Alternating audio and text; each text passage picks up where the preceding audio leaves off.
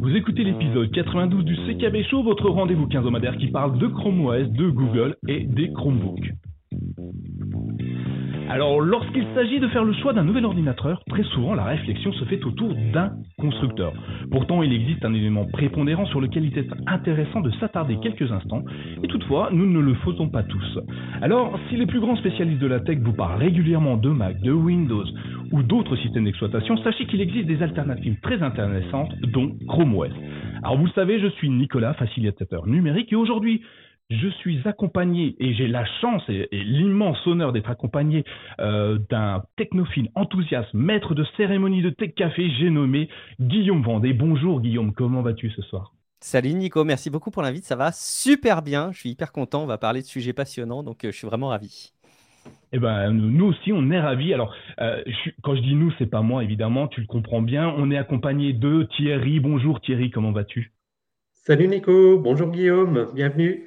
Salut Thierry. Ah, et, évidemment, le compère de toujours, Sylvain. Bonsoir Sylvain, tu vas bien? Bonsoir, bonsoir tout le monde. Difficile d'arriver après Guillaume, mais écoute, on va essayer de, rehausser tout ça. Bonsoir, ça va très bien. Et vous? Eh ben, ça va très très bien.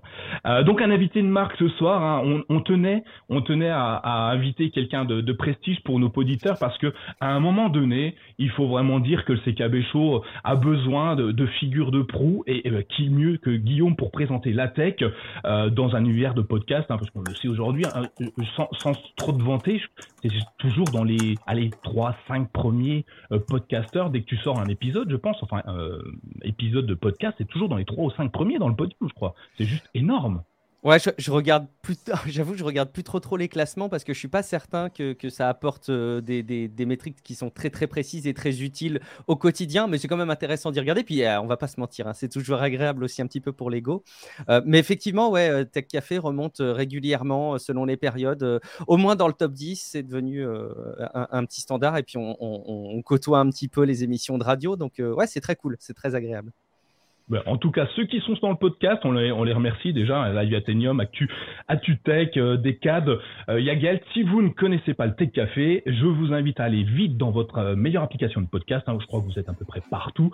Et abonnez-vous, vous allez voir, il y a des pépites. Euh, dernièrement, on est retourné en 2002, je crois, et c'était juste exceptionnel de voir le parcours que la tech a fait en si peu de temps, 20 ans. Qu'est-ce que c'est? Alors aujourd'hui, je voulais remercier particulièrement d'ailleurs Live Athenium. Merci Live Athenium, je te vois dans le chat Merci à toi de nous avoir, euh, de nous soutenir très récemment sur euh, notre euh, notre Patreon, donc notre financement participatif. Et si vous voulez faire comme lui, soutenir notre travail, parce que oui, c'est un travail, hein, on, travaille beaucoup, on échange beaucoup, on parle de tout et de rien, on fait une veille énorme et oh, qui nous amuse beaucoup, hein, il faut le dire. Mais si en tout cas vous voulez nous aider, nous soutenir, n'hésitez pas à faire comme Live Athenium. Rendez-vous sur patreon.com/slash mychromebook. Vous verrez des petites choses privés, des salons privés, plus de publicité sur mychromebook.fr et euh, évidemment tout notre euh, notre comment on peut dire ça tout notre tout notre amour ouais c'est ça tout notre amour forcément vous êtes les meilleurs si vous faites ça si vous ne le faites pas, vous êtes bon aussi. Hein. N'hésitez pas simplement à nous partager sur vos différents réseaux sociaux, hein, Twitter, euh, Facebook, tout ce que vous voulez, tout ce que vous aimez, TikTok. Oui, je, me suis lancé sur TikTok. C'est toute une aventure, ça. Et euh, ben, évidemment, si vous voulez parler avec nous, je vous ai parlé de notre salon Discord. Et eh ben, on vous réserve un salon Discord, mais il y a énormément de salons qui sont ouverts. Vous pouvez échanger avec nous et entre vous sur euh, le salon Discord. Alors, je ne vais pas vous citer le lien ici. Le, lien est dans les notes de l'épisode, donc n'hésitez pas à nous rejoindre on sera heureux d'échanger avec vous, évidemment, sur Google, sur Chrome OS. On parle un petit peu de tech aussi, hein, on mélange un petit peu tout, vous verrez, c'est plutôt sympathique. C'est cosy, hein, on a bien refait les, les pâtures, on a remis des beaux rideaux, c'est vraiment très très sympa. Euh, j'espère que, que vous allez bien ce soir parce que le programme est assez intéressant. Euh, et, pour une fois ce n'est pas moi qui l'ai choisi. Alors c'est pour ça qu'il est encore plus intéressant je pense. On va avoir des débats mais des débats exceptionnels euh, parce qu'on va vous parler d'une chose qui qui nous intéresse tous en ce moment et peut-être plus encore aujourd'hui parce qu'il y a quelques jours un certain constructeur a fait une annonce et du coup ça peut enfin a fait une a fait des annonces hein, puisqu'il y en a plusieurs et on va vous parler de notre attachement à la tech et à un écosystème à proprement parler. Euh, alors, pour, pour résumer, qu'est-ce que ça peut être un écosystème? Est-ce que si je vous prends comme ça, euh, au pied levé, euh, je vais prendre Guillaume forcément en premier, hein, parce que forcément, le roi de la tech, c'est lui, entre nous, hein, on ne peut pas faire mieux. pour toi, un écosystème, sans forcément rentrer dans le détail, qu'est-ce que ça t'évoque Qu'est-ce que ça t'évoque? Avant de parler d'écosystème, juste pour vous dire que j'ai mon ego qui vient d'être flatté comme jamais. Et franchement, merci. Du coup, ça fait super plaisir d'être avec vous euh, pour entendre tous ces mots très, très gentils à mon égard. C'est très sympa.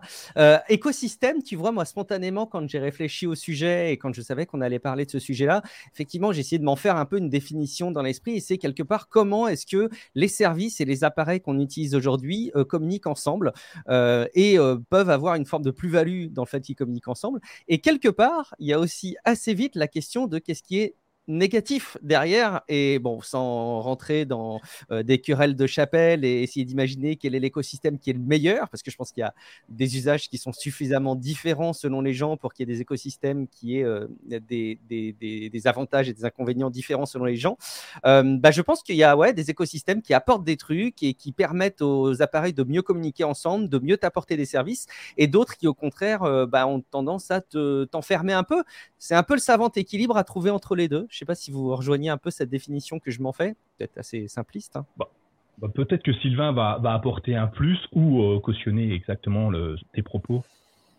Alors non, je, cautionne totalement, effectivement. Pour moi, c'est le fait d'interconnecter, euh, comme dit Guillaume, différents services et essayer d'améliorer et d'être présent dans toutes les sphères, on va dire, de ce que l'on fait au quotidien, productivité, loisirs, euh, musique ou toute autre chose.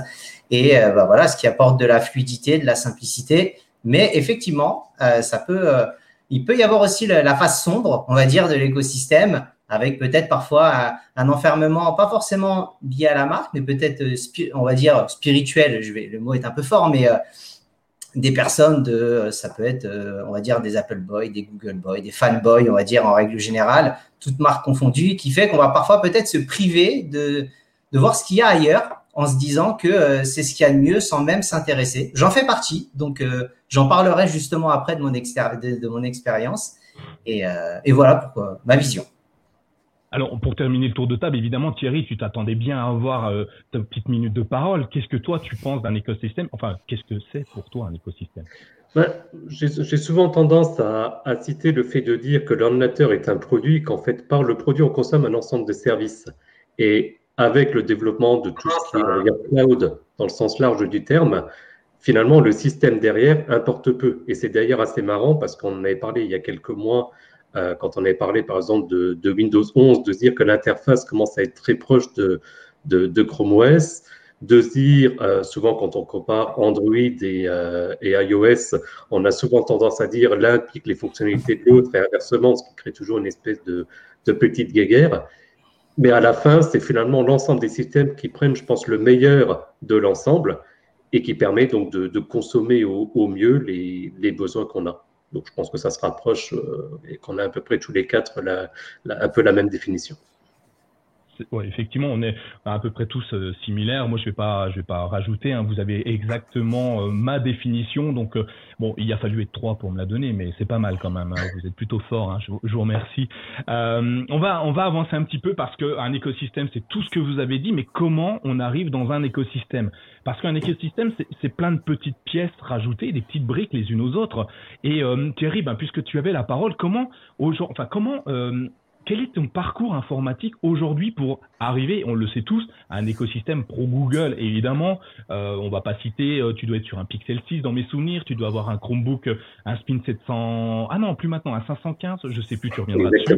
Bref, plein plein de produits euh, Google. Mais comment on en arrive là? Est-ce que tu as une, une idée, une, une piste qui, euh, qui pourrait être la même pour tout le monde ou elle est complètement différente et tu, tu as un parcours bien spécifique?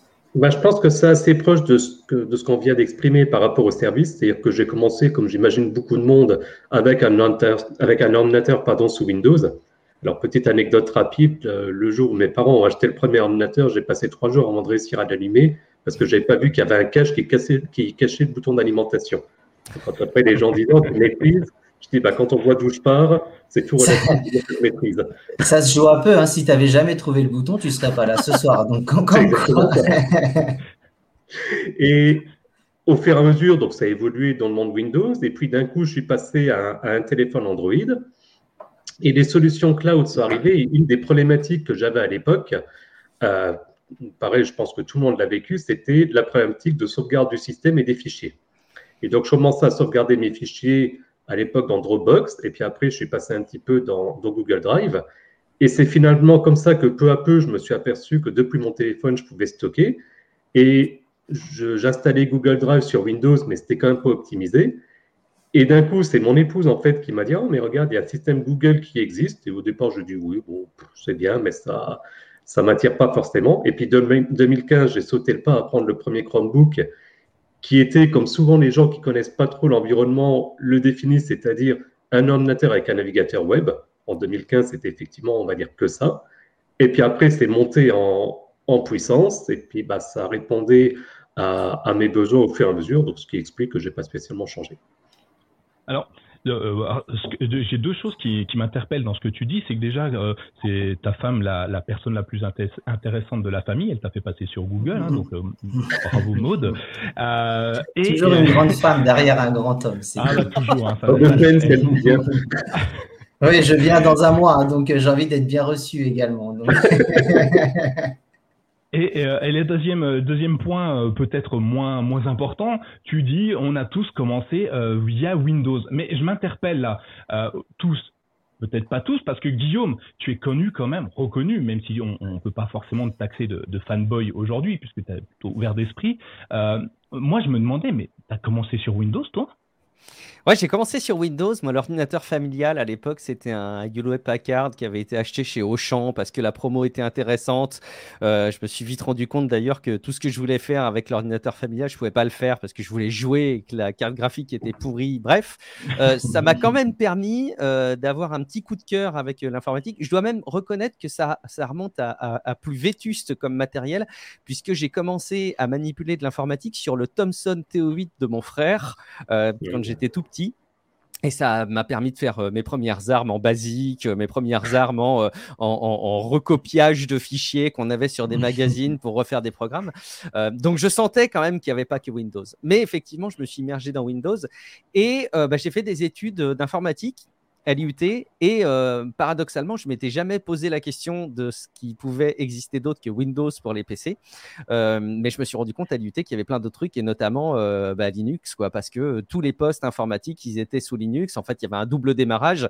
il y avait du Windows obsolète, enfin pas du Windows du Windows NT pas très très pas très très intéressant, et tout se passait effectivement sur sur Linux. Et c'est là où j'ai commencé à entreapercevoir le fait que bah, il y avait autre chose que Windows.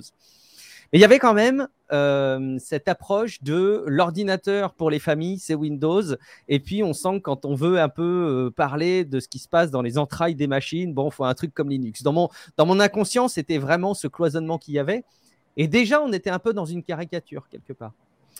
Et donc voilà, ça c'est un peu les origines de, l'informatique pour moi. Après, j'ai rencontré euh, euh, ben, ma femme à l'époque qui, elle, était en pleine étude de graphiste et qui travaillait sur, euh, sur Mac, sur un, Mac Pro à l'époque, je sais plus ce que c'était, les espèces, les espèces de tours. Et je me moquais d'elle parce que ça marchait jamais. En plus, à l'époque, il y avait Rosetta, ils étaient en pleine transition, il y avait des émulateurs qui foiraient, etc.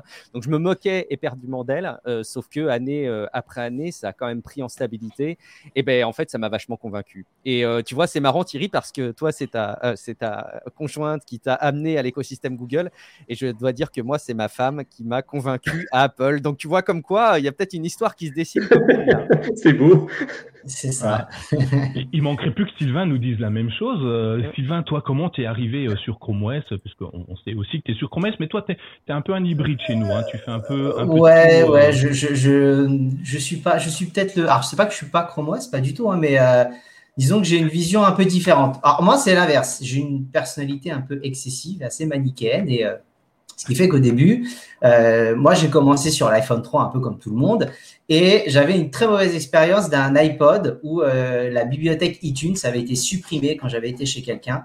Et à partir de ce jour-là, je me suis dit, bah, dès qu'il y a un truc qui sort et qui concurrence Apple, je suis têtu, j'irai ailleurs. Donc, je suis arrivé sur Android en version 2.1. Je crois qu'on avait vérifié avec Thierry. Et je me mhm. suis dit, c'est révolutionnaire, c'est trop bien. Et je suis devenu euh, Google Boy, vraiment juste pour ça. Et je me suis spécialisé pendant des années à critiquer euh, tout ce qui se faisait chez Apple en disant euh, c'est de la merde. Je n'avais aucune vision de ce qui se faisait. C'était vraiment purement gratuit. Mais ça m'amusait, cette petite guéguerre, ces petits débats ou quoi que ce soit, que je perdais assez régulièrement. Mais après, ça, c'est un autre débat. Mais voilà, ça, c'est la version, on va dire, smartphone. Et je suis arrivé après sur. bah, J'étais sur Windows parce que gros geek dans l'absolu et WoW, bah, il faut que je sois sur Windows. Hein, ce que je suis. sur Mac, moi. Voilà, ouais, c'est vrai, ça, ça, existait aussi, mais voilà, c'était un peu compliqué pour moi, et puis financièrement, c'était plus simple. Et euh, donc voilà, après j'étais sur Windows, je le suis toujours pour la partie gaming en partie euh, pour, euh, pour WoW et pour le cloud gaming plutôt sur Chromebook. Et puis après, au fur et à mesure des années, je me suis beaucoup plus ouvert sur différents écosystèmes. Je me suis rendu compte qu'il n'y avait pas non plus que Google, que Apple. Voilà, j'ai eu envie de m'intéresser à, tout ce qui se passait. Mais j'ai toujours adoré les services Google, euh, les Nexus par la suite et euh, après les Pixels. Donc, c'est resté quand même mon OS de prédilection. Et donc, ce qui fait quand j'ai vu Chrome OS sortait, donc je suis passé dessus en 2015 en me disant euh, il faut absolument que je teste, ça sort de Google, donc ça doit être pour moi. Et il y avait peu de sources, il y avait le CKB Show à l'époque, j'étais un des premiers auditeurs. Et euh, croyez en vos rêves, je suis là maintenant, à, à, coup d'euros, de cadeaux envoyés. Euh, et, donc voilà, je suis, resté sur Chrome OS. Je me suis intéressé et passionné euh, par cet écosystème-là. Mais c'est vrai que dans l'émission, au final, bah, y a, très souvent, je ne parle pas que de Google, je parle aussi des services. la vie un peu sans Google, c'est ce que j'avais proposé et d'expliquer que c'est maintenant totalement l'inverse. J'essaie d'être le plus ouvert possible et de me renseigner un peu à droite à gauche. Et je trouve qu'au final, tous les écosystèmes sont bons, ça dépend des usages, ça dépend du prix, ça dépend de, beaucoup de choses, mais qu'il n'y en a pas un moins bien ou mieux que l'autre. Ça dépend vraiment de la personne et de l'utilisateur. Mais c'est intéressant ce que tu dis parce que il y a, euh, la discussion qu'on avait quand même portait euh, dans l'intention de l'émission sur les écosystèmes et en fait on se rend compte qu'on aborde plus le choix d'un système d'exploitation, d'une machine, presque d'une machine euh, de manière isolée et, après ça amène un écosystème dans, selon, les, selon les machines. C'est très vrai je pense pour, pour Chrome OS parce que nécessairement tu as une approche des services web qui sont fournis avec ou vers lesquels tu vas te tourner. C'est très vrai aussi pour Apple parce que quand tu prends un produit Apple, bah, très très vite, tu as envie d'étendre ton écosystème avec les autres produits Apple parce qu'on vend que ça marche très très bien. Je vois que dans la chatroom, on, on, dit aussi, et je pense que c'est assez vrai, que Windows euh, n'est pas vraiment, je me demande s'il l'a déjà été, un écosystème, et c'est très vrai aussi, mais quand même, ce que je retiens qui est très fort de ce que tu dis, c'est qu'on peut aussi choisir un appareil ou un écosystème par opposition. Et ça, c'est trop cool, en fait, parce que je me dis, il y a un acte un peu militant, on est à une époque aujourd'hui, en, dans les années 2000-2020, euh, où euh, finalement, le, choix d'un matériel, c'est limite un acte, euh, c'est limite un acte militant, limite un acte engagé. Et ça, c'est chouette d'un point de vue sociétal. Ça veut dire que l'ordinateur et l'informatique a une place euh, peut-être encore plus forte que ce qu'on pouvait imaginer. C'est évident que l'informatique a une place forte aujourd'hui, mais euh, quand on voit à quel point ça peut toucher notre choix et notre sentiment d'appartenance en société, euh, je trouve ça très fort en fait. Bah, pour répondre à, ActuTech, je m'excuse Nico, c'est pas que je confonds pour moi OS et écosystème, c'est que à l'époque, l'écosystème n'était pas aussi développé. Il y avait pas, il y avait surtout des OS et les OS, une fois qu'on est dessus, se sont développés par l'écosystème. Mais il n'y en avait pas autant. En tout cas, quand on voit à l'époque, euh, il n'y avait pas tous, même les Pixel Watch qui vont arriver, les Buds, il y a beaucoup de choses qui n'existaient pas. Donc, à la base, quand on s'est mis dans l'informatique, on était plus sur un OS de prédilection. Et j'ai testé aussi, parce que je n'en ai pas parlé, j'ai testé aussi, j'ai fait pas mal de Linux sur Debian de par mes études. Mais justement, c'est, on arrive sur un OS, on voit que petit à petit, la tech prend une place de plus en plus considérable, les écosystèmes se développent. Et donc après, on se retrouve attaché à un écosystème parce que de base, on a un pied via l'OS dans l'écosystème et on a des habitudes, on a. Moi, moi j'ai toujours dit que la tech, il y avait un côté ultra affectif. C'est-à-dire que euh, vraiment, à un moment ou un autre, on se dit, bah, Google a accompagné ma vie, j'ai grandi avec, et il n'y a pas que le côté technique, il y a un côté affectif, et on voit un écosystème grandir avec des marques qu'on aime, mais il faut toujours garder un, esprit ouvert.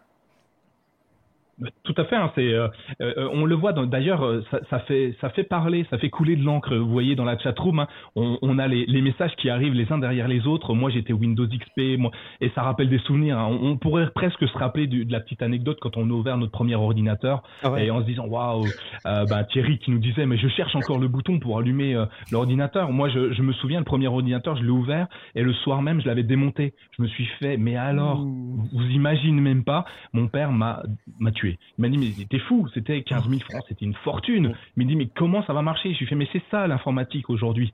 Bon, il n'a pas bien compris. Euh, mais voilà, moi je me souviens de, ça et euh, j'aurais pu rester dans Windows parce que pour moi, Windows était quelque chose de très, de très prenant et je suis arrivé en informatique où j'ai découvert Linux assez rapidement.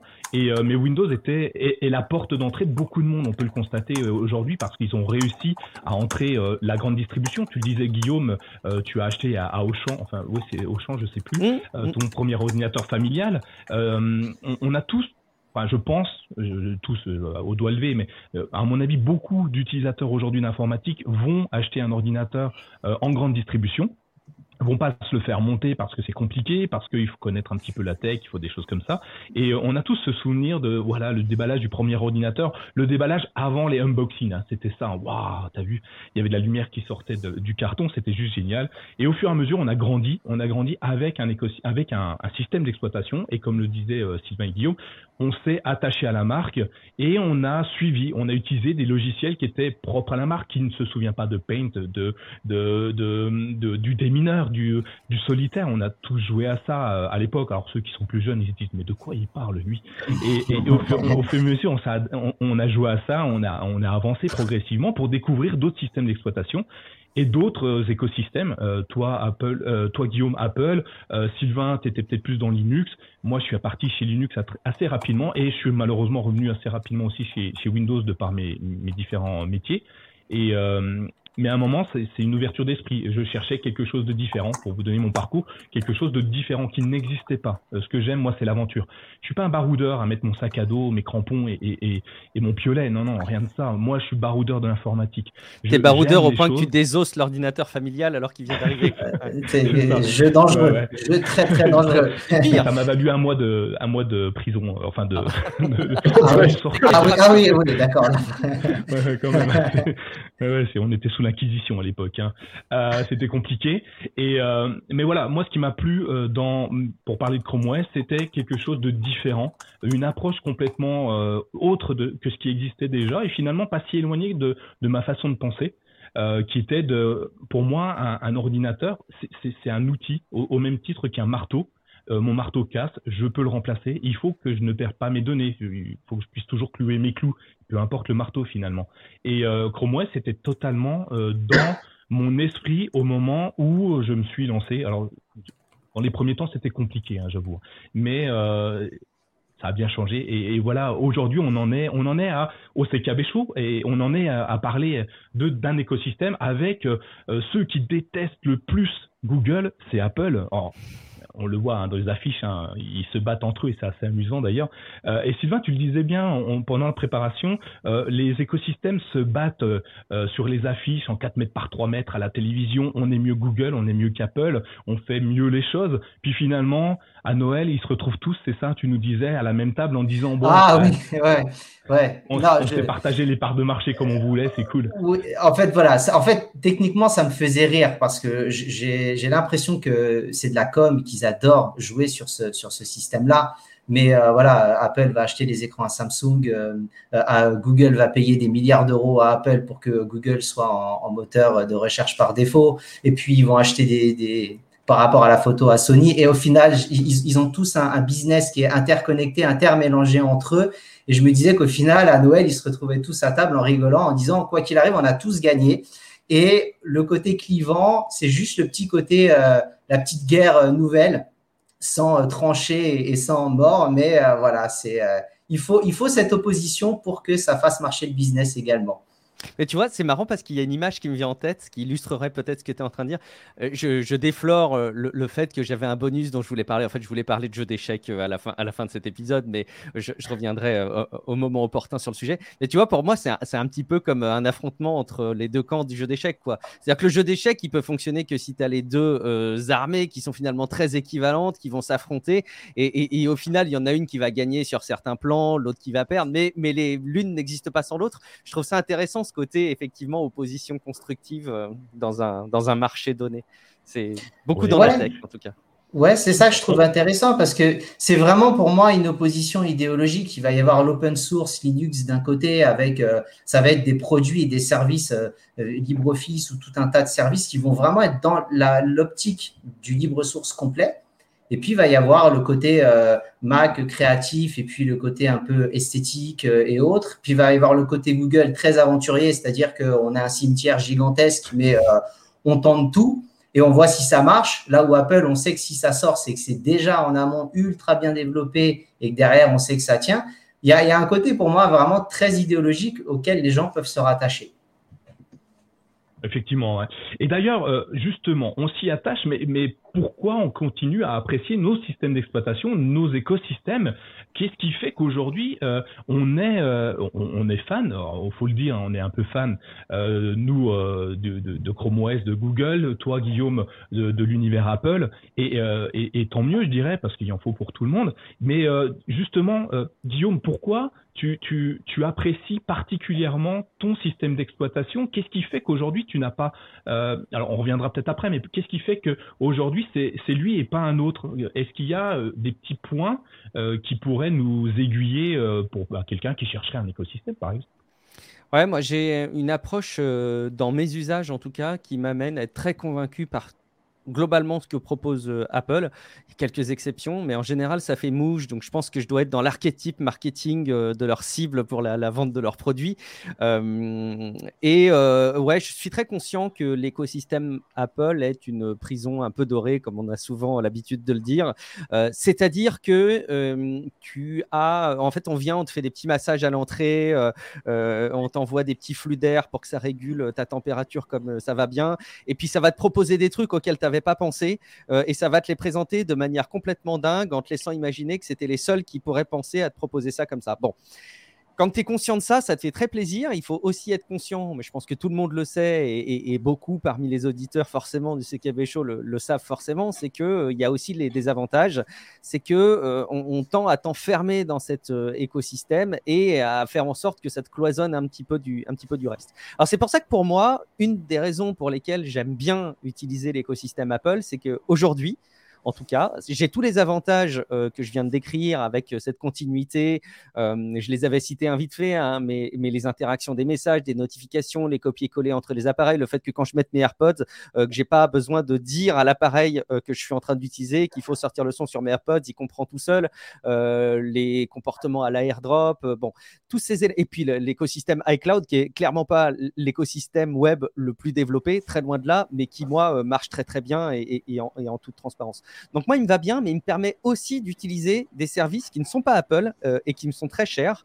Et moi, quelque part, c'est un élément essentiel, c'est que je dois pouvoir choisir un petit bastion de services essentiels euh, que ne m'oblige pas euh, l'écosystème à, changer. Je prends notamment mes mails, c'est Google Apps, c'est une suite Google personnelle que, j'ai la chance d'avoir là en héritage que je, ne, que, je ne, paie pas avec mon petit nom de domaine. c'est tous ces services-là sur un, un gestionnaire de mot de passe, par exemple, qui peut ne pas être celui d'Apple. Euh, par les temps qui courent, c'est pas forcément garanti que demain Apple autorisera des euh, fournisseurs de, de, de, de, de mots de passe tiers euh, de fonctionner. donc aujourd'hui, je peux le faire et ne pas passer chez eux. Je peux installer et me servir d'un Notion dont je parle régulièrement en ce moment en, en, toute fluidité et sans que ça impacte l'écosystème.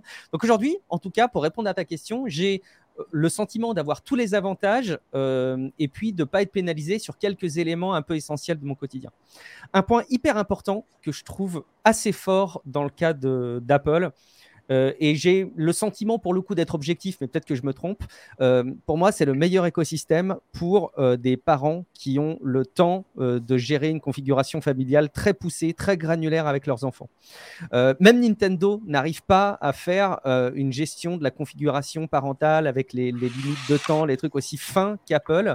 je suis bluffé, moi, aujourd'hui, de pouvoir confier un appareil à mon fils et de pouvoir régler chaque truc au cas par cas. Encore une fois, c'est pas hyper intuitif. Euh, je pense que ça fait partie des choses sur lesquelles euh, il pourrait gagner en intuitivité. Je pense que notamment les dernières versions des, systèmes d'exploitation vont faire avancer ça. Mais moi aujourd'hui, mon fils, je lui confie un appareil, je sais assez précisément ce qui va se passer et je peux en temps réel débloquer euh, des, ressources en plus qui étaient bloquées initialement en toute transparence. Ça, j'avoue que moi, pour le papa que je suis aujourd'hui, c'est un argument qui me, qui me parle beaucoup. Mais peut-être que je me trompe et peut-être que d'autres écosystèmes le font très bien. Oui, bien sûr. Hein. Bah, Chrome OS, enfin Google l'a intégré via une application qui s'appelle Family Link que tu as peut-être déjà croisé. Mm. Euh, il y a une chose que sur Apple j'ai entendu, j'ai pas pu le tester, mais que tu peux même voir en, directement ce qu'il, tu peux visualiser l'écran sur lequel il est d'après euh, ce que j'ai compris. Non, je crois pas. Enfin, euh, je me trompe peut-être, hein, mais je, je crois pas que ce soit possible. parler hier, donc ah. à vérifier, mais et je trouvais ça hyper intéressant à regarder. Mais oui, effectivement, de, donc toutes tes petites, tes, petites habitudes, sans côté péjoratif. Hein, euh, te permettent de, rester à l'endroit où tu es, mais finalement, tu pourrais complètement changer euh, de, système d'exploitation. Tu utilises du Google, tu utilises du Notion, tu utilises un gestionnaire de mot de passe autre, donc tu es pas foncièrement enfermé dans ta prison dorée. Tu as la clé. C'est ça qui est bien, euh, ce qui n'est pas le cas de tout le monde. Hein. Il y en a qui sont vraiment très mm. encadrés et très, très euh, comment dire, tributaires de leur système d'exploitation. Euh, et ça, c'est intéressant. Et, on le voit, on, on, le voit bah, quand on écoute Tech, Tech, Café, on voit très bien que vous n'êtes pas pro un un produit en particulier et, et c'est la diversité des outils que tu utilises qui nous montre ça. Hein. Donc euh, plutôt intéressant. J'aime pas Apple Music, mais euh, ça c'est une autre histoire. C'est euh, pas le meilleur service de musique, très loin de là. Effectivement, je pense qu'on sera tous objectifs pour dire que c'est peut-être un des pires. Il, marche. juste pour terminer sur sur cet aspect écosystème, parce que spontanément on l'a défini comme étant la famille de produits d'un utilisateur. Et en fait, pour moi, l'écosystème, je vais un petit peu dans la continuité de ce que je parlais pour la configuration familiale, ça va au-delà c'est que ça peut être aussi un écosystème d'appareils familiaux.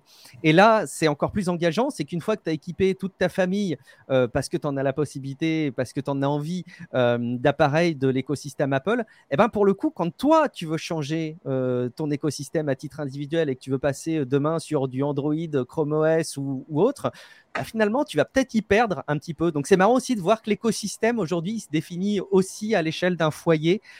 il prend de plus en plus d'emprise quelque part. Oui, effectivement, c'est assez compliqué, mais euh, on, on, le, voit chez Google quand on a basculé toute notre famille sur Hangouts et puis qui nous disent non mais ça ça n'existera plus. Ah alors maintenant allez sur Meet. Ah non allez sur Allo. Ah non allez sur Duo. Aïe allez sur Meet maintenant. Comment ça je vais sur Meet? Donc voilà c'est toujours un peu compliqué je sais pourquoi ils font ça Google maintenant. Moi j'en ai ah. une, très très forte conviction. C'est qu'ils ah. veulent faire en sorte qu'on ait une gymnastique intellectuelle permanente et qu'on ne se repose pas sur nos acquis. Pour aider notre cerveau à gagner en souplesse. Moi je suis sûr que c'est ça c'est comme euh, Dr Brain à l'époque euh, sur euh, les, Nintendo quoi que ça. D'accord ah c'est un de cérébral. Exactement. Ah et, d'ailleurs, je, note on le ressortira. Merci. Peut-être que sur la euh, prochaine Pixel Watch, tu auras une, une, application liée à ça où on va pouvoir mesurer la, la capacité cérébrale d'évolution ou un truc comme ça. Va savoir. Ah, bah, et, la, et la, réaction à l'anxiété euh, quand on apprendra qu'un service va fermer. Euh, tu imagines les données qu'on peut avoir à ce moment-là sur le stress que ça peut nous générer? Effectivement. Euh, Thierry, tiens, on peut rebondir sur le fait de Family Link ou de la gestion de, de parc euh, familial, puisque tu utilises euh, toi Chrome OS. Et, et pourquoi tu ne sors, enfin pourquoi aujourd'hui, c'est ce que tu apprécies le plus Pourquoi tu, tu as, je crois, fourni des Chromebooks à, tout le foyer Qu'est-ce qui fait que tu as fait ce choix-là et pourquoi tu l'apprécies actuellement? Alors, il y, a plusieurs raisons à ça. À titre, on va dire purement personnel, c'est effectivement avec l'évolution et le fait, euh, voilà, par rapport aux besoins. Et aujourd'hui, justement, entre mon activité personnelle, bon, qui est pas, je fais pas forcément de gaming, bien comme ça, mais en tout cas un système, comme je dis toujours, qui est simple, qui s'allume rapidement, où on a des accès directs, etc. Bon, tous ceux qui nous écoutent connaissent tous ces, tous ces avantages. Voilà. Ensuite, effectivement, et ça rejoint ce qu'on discutait avant de dire, ben, un écosystème, j'ai commencé avec un téléphone Android en 2007. Après, j'ai expliqué, je commençais à utiliser Google Drive. Donc, au fur et à mesure de, de rentrer dans tout cet écosystème. Et puis après, ben, effectivement, de, de se dire, ben, euh, on parlait Family Link, ben, du coup, de, de, mettre également mon fils. Alors, c'est dans la même idée que Guillaume, mais à l'opposé par rapport au produit, de dire, eh ben, du coup, je lui mets un Chromebook dans les mains et avec Family Link, je peux contrôler ce qu'il fait, j'imagine, euh, un peu de choses près sur les mêmes types de, de configuration, de dire il peut accéder ou pas à telle application, limiter les, les durées d'utilisation par jour, tout ce genre de trucs. Maintenant, je pense qu'il y a quand même, et je pense que Guillaume ne me contrarie pas là-dessus, ne me contrariera pas, pardon, là-dessus, évidemment, 21h35, j'ai déjà du mal. Euh, c'est au niveau du prix et effectivement le fait de dire quand, euh, bah, je cite souvent ma, ma, marraine, mais effectivement, que j'ai converti au, Chromebook, mes parents également, où ça, où ça reste un système simple à, appréhender et avec des tarifs, on parle souvent de de duet ou euh, en promotion, on, on l'obtient entre 250 et 300 euros avec un système et ordinateur et tablette et où effectivement, on l'a tous vécu, je pense, d'avoir les oncles, les tantes, le frère, la sœur qui appellent j'ai un problème sur Windows, etc. Et on a tous marre et devoir faire des team viewers, des, trucs comme ça pour contrôler. Et là où je, comme je l'ai dit régulièrement, où finalement, ben, ça fonctionne. Et en tout cas, sur base des besoins des personnes, donc je pense que c'est toujours pareil. Le, premier objectif, c'est de définir le besoin des personnes. Et en fonction, on, s'adapte. Euh, dans le monde Apple, je pense qu'il y a des, domaines où il est presque obligatoire de passer par un Apple pour avoir vraiment des, produits de, qualité. Euh, donc oui, pour répondre à ta question, c'est un peu l'ensemble de l'écosystème, des habitudes de vie, et un petit peu comme on disait au départ, ben de, de, pousser les gens vers un domaine qu'on maîtrise. Finalement, au fur et à mesure qu'on discute, je me dis c'est peut-être le premier point d'entrée quand on rentre dans le monde informatique, qui peut-être d'une certaine manière euh, engendre les choix pour l'ensemble de la, de, la famille, de la famille, des amis et ainsi de suite. Effectivement, c'est, c'est, oui, un écosystème. Si toi, tu es euh, l'élément, la, locomotive de l'informatique dans ton foyer, dans la famille, euh, bah, tu finis la plupart du temps les dimanches en repas de famille derrière l'ordinateur de papa ou de papy à, à régler les problématiques. Donc, tu es plutôt euh, promoteur de ton système d'exploitation que tu maîtrises plus que les autres d'ailleurs. Hein. Et, euh, et, même s'il est plus complexe, hein, tu pourrais être sur Linux par exemple, mais aujourd'hui Linux est beaucoup plus simple, tu peux convertir plein de monde à Linux parce que tu maîtrises ton domaine. Hein. C'est un outil et un outil, si tu le maîtrises, il est simple pour toi. Euh, d'ailleurs, en parlant de Linux, Sylvain, toi, vu que tu es hybride Linux, Windows, Chrome OS, qu'est-ce qui te fait aujourd'hui rester ou pas justement Pourquoi tu es sur tous ces systèmes d'exploitation simultanément Parce que finalement, tu n'es pas enfermé dans un seul? Alors, Linux, très très peu maintenant, euh, puisqu'il y a le conteneur Linux sur Chrome OS et c'est du Debian. Donc, euh, bah, j'ai été formé sur ligne de commande en plus en Debian, donc euh, pour moi, ça m'arrange. Windows, je n'ai pas spécialement d'attachement à Windows, mais je trouve qu'on tape facilement dessus parce que malgré tout, je trouve que ça fonctionne de mieux en mieux. Euh, l'implémentation entre Android, souvent les produits Samsung avec le partenariat qu'ils ont fait, euh, le, mobile connecté, enfin le streaming des applications, je trouve que voilà, c'est euh, ça reste quand même un OS qui est pas désagréable. Des écrans bleus, ça fait très très longtemps que j'en ai pas eu. Donc, mais ça me fait pas plus que ça vibrer. Hein. Ouais, ils sont, ils sont noirs. Mais c'est voilà, je sais que pour le gaming à l'heure actuelle, il y a des jeux qui font que j'ai encore besoin d'être dessus. Peut-être que le cloud gaming par la suite et que ces jeux-là apparaîtront, et je l'espère. Maintenant, j'ai euh, Chrome OS euh, surtout euh, sur le côté un peu nomade, mais surtout que Chrome OS, j'ai plus l'impression d'être à la maison. C'est que je, ça me parle. Je trouve que l'interface est fluide, que c'est rapide, que c'est le premier produit que j'ai réussi à garder 5 ans dans la texte, qui est un exploit monumental. Euh, mes parents diront pas le contraire hein, financièrement, mais euh, concrètement, voilà, j'ai adoré en fait l'interface, le fait dès le début d'être parti sur des SSD, de l'EMMC, et de se dire on part sur des, des configs qui sont moins chers, qui sont légères et qui, même avec le temps et des durées de vie, enfin en tout cas de mise à jour de 5 à 8 ans, euh, seront toujours rapides et performantes à la fin. Et vu que les services Google ont été implémentés dessus, c'est ce qui fait que je me sens, je me sens bien. Mais je fais quand même plusieurs setups parce que ça m'amuse également. J'ai un concept, c'est que j'utilise tous les services Google, euh, y compris maintenant le Google Workspace, mais j'ai toujours euh, l'envie d'avoir une solution alternative hors Google, utilisable sur tous les OS, concrètement. Donc c'est pour ça que souvent je parle d'Infomaniac et que je parle de ce genre de produit, Notion à une époque, c'est que j'aime bien avoir toujours au moins euh, un service qui va faire la même chose qu'un produit Google, que je ne vais pas forcément utiliser de manière euh, officielle, on va dire, mais j'ai toujours une solution de secours et qui marche partout. Et j'adore tester. Donc, euh, donc voilà. Apple, c'est un peu différent parce que je suis quelqu'un de très. Euh, je m'ennuie très vite d'un produit et j'adore changer. Et voilà, le rapport qualité-prix des Chromebooks font que je peux changer de PC en gardant une maison et que je pense que vraiment au niveau des produits Apple, je pense, je, je suis quasiment certain que je, je prendrais énormément de plaisir à tester, mais que je me lasserais tellement vite qu'à la fin, j'aurais sûrement trois Macs et plus d'appart et euh, ça risquerait d'être compliqué. c'est rigolo ça, ce point-là, de, de, de l'envie de changer, parce que quelque part, euh, là aussi, il y a un comportement sociétal, je pense, qui se retrouve. Mais euh, j'ai eu longtemps cette démarche-là. Euh, tenez-vous bien, j'ai même pendant un temps remplacé mon iPhone par un, smartphone Android, voire même un, Windows Phone à l'époque. Donc vous voyez que moi aussi, j'ai eu cette période où je, où je, me faisais du mal à tester. Non, mais quand, on, quand on fait ça, c'est parce qu'on aime le changement, et je pense que tu le décris très très bien. Et il y a aussi une approche dans laquelle moi je suis rentré parce que je, j'ai plus ce plaisir-là et je trouve plus le temps d'avoir ce plaisir-là. C'est que moi, j'aime quand euh, mes choix que j'ai faits, ils sont hyper durables. Quoi.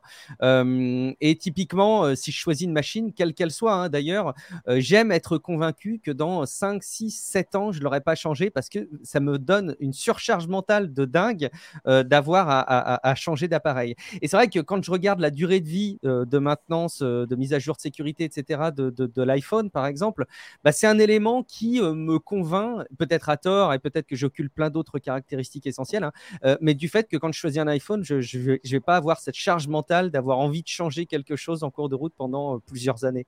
Mais bon, là aussi, c'est une histoire d'approche et de, et de, feeling. Ouais, non, mais c'est intéressant parce que moi, c'est totalement l'inverse. C'est-à-dire que je vais vanter les mises à jour 5 ans, 8 ans. J'ai même gardé un PC 5 ans, mon premier Chromebook. Mais en vrai, intrinsèquement parlant, c'est, je sais pertinemment que je ne tiendrai pas et que un an et demi, deux ans après, je changerai. Donc, ma vision est vraiment plus à court ou moyen terme. Et, euh, moi, par exemple, je sais que j'adore promouvoir le fait que Chrome OS dure longtemps, mais c'est pas mon choix moi premier en tout cas. Par contre, quand je le propose à quelqu'un, je vais le mettre en avant parce que je sais que ces personnes-là sont vraiment euh, dans cette optique-là. Moi, non, très clairement, euh, ça va être le marché de l'occasion et je vais devoir changer constamment et tester tout un tas de choses parce que euh, quand je vais avoir une application que je vais maîtriser, je vais commencer à m'ennuyer et je vais me dire, ah bah, est-ce qu'il n'y a pas mieux? Donc, je vais la garder, mais je vais tester autre chose. Et c'est pour ça que souvent dans l'émission, on traite de Suisse parce que je, je, teste un peu tout, euh, surtout des solutions suisses. Mais en tout cas, c'est toujours intéressant pour moi d'avoir un plan B, un plan C. Et en discussion, je trouve que c'est toujours un, super ouvert d'esprit de pouvoir justement euh, parler de tout et de manière très libre, chose que je faisais très peu auparavant pour le coup. Alors effectivement, mais euh, c'est moi, j'étais dans ton esprit et je suis plus allé du côté Guillaume en vieillissant. Hein. Euh, au début, j'étais jeune, euh, fougueux. J'ai utilisé des Windows Phone, j'ai utilisé des. Avant Windows Phone, ça avait peut-être même un autre Windows Mobile, je crois même. j'ai utilisé de l'Android, j'ai utilisé du Linux sur smartphone, j'ai plein plein de choses. Et effectivement, au fur et à mesure de, de, ma vie, j'ai plus forcément le, temps, l'énergie de tout reconstruire à chaque fois. et j'ai trouvé avec Chrome OS un, un truc assez intéressant, c'est que ça change tout le temps. Euh, les mises à jour euh, toutes les quatre semaines du système d'exploitation, les, apports et les nouveautés logicielles qui sont qui sont amenés par Google me font euh, un peu me rémémorer ce que ce que j'avais avant. Je, découvre des choses. Je, je, suis pas dans un écosystème où je ne découvre rien. Tu, tu l'as vu, vous l'avez vu à la conférence, la keynote. Tout le monde s'est enthousiasmé de la comment ils appellent ça, Iceland, Dynamic Dynamic Island. Voilà. Qui, euh, qui, qui, oui, c'est super joli et ça c'est sympa. On change pas de téléphone. en l'occurrence, faut changer de téléphone, mais on changera pas de téléphone et ça c'est une nouveauté qui a fait un effet waouh. Et c'est ce que j'aime aussi sur Chrome OS où on a cet effet euh, de nouveauté. On allume son ordinateur et on se dit ah peut-être que je vais avoir un truc nouveau et, et oui, on a un truc nouveau toutes les quatre semaines. Alors c'est moins marqué au fur et à mesure du temps. Le système d'exploitation devient plus mature, donc il y a moins de choses à mettre en avant, mais c'est ce que j'apprécie. J'ai toujours ce, petit côté d'enfant euh, où, j'ai les yeux qui brillent quand j'allume un ordinateur euh, Chrome OS et le même depuis euh, plusieurs années hein, d'ailleurs. et d'ailleurs, c'est pour ça que j'apprécie mon Chromebook. j'apprécie travailler avec lui, j'apprécie faire plein de choses et j'apprécie travailler avec mon écosystème. Hein. comme le disait Guillaume, c'est ce qu'Apple fait extrêmement bien et c'est l'avantage de traiter le hardware et le software au même endroit c'est l'interaction entre les produits. Tu prends un smartphone, le, truc le plus, euh, plus flagrant, c'est tu as un iPad, tu as ton Mac, tu peux passer d'une fenêtre à une autre sans, euh, sans, sans fil, sans rien. C'est presque du vaudou, de la magie, mais c'est magique euh, dans le bon sens du terme d'ailleurs. Ça, c'est bluffant. Chrome OS, ça n'a pas encore tout à fait ça, mais ça vient petit à petit et j'adore travailler avec mon Chromebook parce qu'il commence à lui m'amener des interactions équivalentes entre mon smartphone Android, donc un pixel de préférence évidemment, mais euh, Chrome OS où je vais avoir des interactions qui sont de plus en plus similaires à celles d'Apple, voire pour certains cas euh, apporter une nouvelle fonctionnalité que, peut-être les, euh, Apple n'a pas encore n'a pas encore implémenté, mais je suis sûr que dans très peu de temps, la nouveauté de l'un deviendra la nouveauté de l'autre. Euh, je crois, Guillaume, tu disais euh, Dynamic Island, combien de temps sur Android? Euh, Six semaines, huit semaines? Voilà. Ah, il y a, d'ailleurs des, copies de mauvaise facture sur l'OS de, Xiaomi là. Sur... Xiaomi. Ouais. ouais, mais c'est toujours pareil. Android, certains vont voir la fragmentation et les différentes surcouches constructeurs comme une chance de se dire je peux changer et avoir un Android mais différent et puis d'autres vont préférer le côté justement Apple. Après, vis-à-vis de Chrome OS, je pense que Apple, on est sur un OS de base qui est plus ancien et plus mature, là où Chrome OS est plus récent, même s'il a quand même 10 ans, mais euh, il y a aussi ce côté évolution de par son âge comparé à Apple, et ce qui fait qu'ils euh, ont en plus une politique à la Google, c'est-à-dire qu'on va, on va pas hésiter à tenter des choses. Donc c'est vrai que pour le coup, il y a ce côté aventurier euh, et toujours sympa à suivre. Ouais. Et euh, bah tiens Sylvain, toi pourquoi tu apprécies euh, travailler sur ton Chromebook aujourd'hui? Comment tu euh, pourrais, enfin sur ton Chromebook ou ton écosystème, je crois que tu as un Pixel à nouveau. tu me rediras si jamais tu l'as gardé je, ou pas. Je, le reçois. Alors oui, je vais le garder. J'ai émis quelques doutes pour le rafraîchissement à 60 Hz en passant d'un 120 Hz. Donc voilà, on va, on va tester et au pire, j'attendrai le, le 7. Mais je le reçois jeudi. Voilà, sachez-le, le 6A. Donc, euh, je vous ferai un retour d'expérience. Alors, et, donc, du, coup, ton Chromebook, pourquoi, pourquoi tu aimes travailler avec un Chromebook? Qu'est-ce que ça t'apporte au quotidien? Est-ce que euh, c'est vraiment flagrant par rapport aux autres systèmes que tu avais, aux autres écosystèmes que tu avais pu utiliser? Ou euh, bah, tu t'es habitué à celui-ci, puis finalement, c'est bien? De connaissant, j'ai un peu la réponse, mais. Bah, en fait, tous ceux que j'utilisais étaient, étaient bien et fonctionnaient. Quand je montais un PC sur Windows, euh, moi, j'allais à Montgalet pour ceux qui connaissent à Paris et c'était du monté sur mesure. Hein. donc, euh, c'était vraiment aux petits oignons. Mais euh, Chrome OS, je vais adorer bah, faire les émissions, faire la généalogie, faire tout ce que je fais dans le cadre de, de mes passions en dehors de la tech parce que c'est ultra rapide c'est ultra rapide et euh, je vais le lancer. Ça se met à jour très facilement. La mise à jour, elle va se faire de manière intuitive, euh, native. Et, euh, et puis j'adore l'esthétique, ça compte. J'adore l'esthétique des, des, produits et des Chromebooks. Et je trouve qu'il y a une facilité de démarrage, d'utilisation. Moi, j'utilise surtout en côté nomade et souvent, je suis posé sur le canapé j'allume, j'utilise et je prends un plaisir fou. J'ai découvert grâce à, Nicole Google Workspace, j'étais très très nul dans Google Doc et autres, il pourra le dire. Hein. Euh, et, pour le coup, maintenant euh, sur Chromebook, mais j'adore utiliser et le point, le point, le, gros coup de cœur, c'est quand même le trackpad parce que euh, j'en ai déjà parlé, mais c'est le seul trackpad que j'utilise. Je déteste de base les trackpads, mais celui de Chrome OS, il, a réveillé quelque chose en moi qui fait que j'aime ce trackpad et que juste par là, par exemple, ce soir, je l'utilise, j'ai pas de souris alors que je, pourrais en brancher une. Et cette fluidité, eh ben, fait que souvent, je me dis, je pourrais le faire sur mon PC Windows, mais je me mets sur Chrome OS parce que je vais utiliser mon, le, le, trackpad, la touche tout et, euh, et tout ce qui fait que j'aime l'utiliser au quotidien. Oui, bah, la touche tout, la fameuse touche tout. D'ailleurs, euh, on nous le dit, hein, je le rappelle dans tous les épisodes, j'adore ma touche tout euh, et j'adore le dire touche tout. Je trouve ça, voilà, bref, elle s'appelle touche recherche à la base, hein, ils l'ont renommée entre temps, euh, mais j'adore la touche tout. Thierry, toi, ton, ton, tu apprécies les Chromebooks. Je sais que tu l'utilises à titre pro également. Ah, t'as peut-être changé puisque tu as changé de, de, de, voix, mais tu l'utilises à titre pro également. Et, et pourquoi un Chromebook T'aurais très bien pu prendre un, un PC sous Linux pour ton métier, ça passait très très bien. Ben, oui, mais le, alors déjà, je rejoins Sylvain sur le, sur le côté pratique, rapide, etc.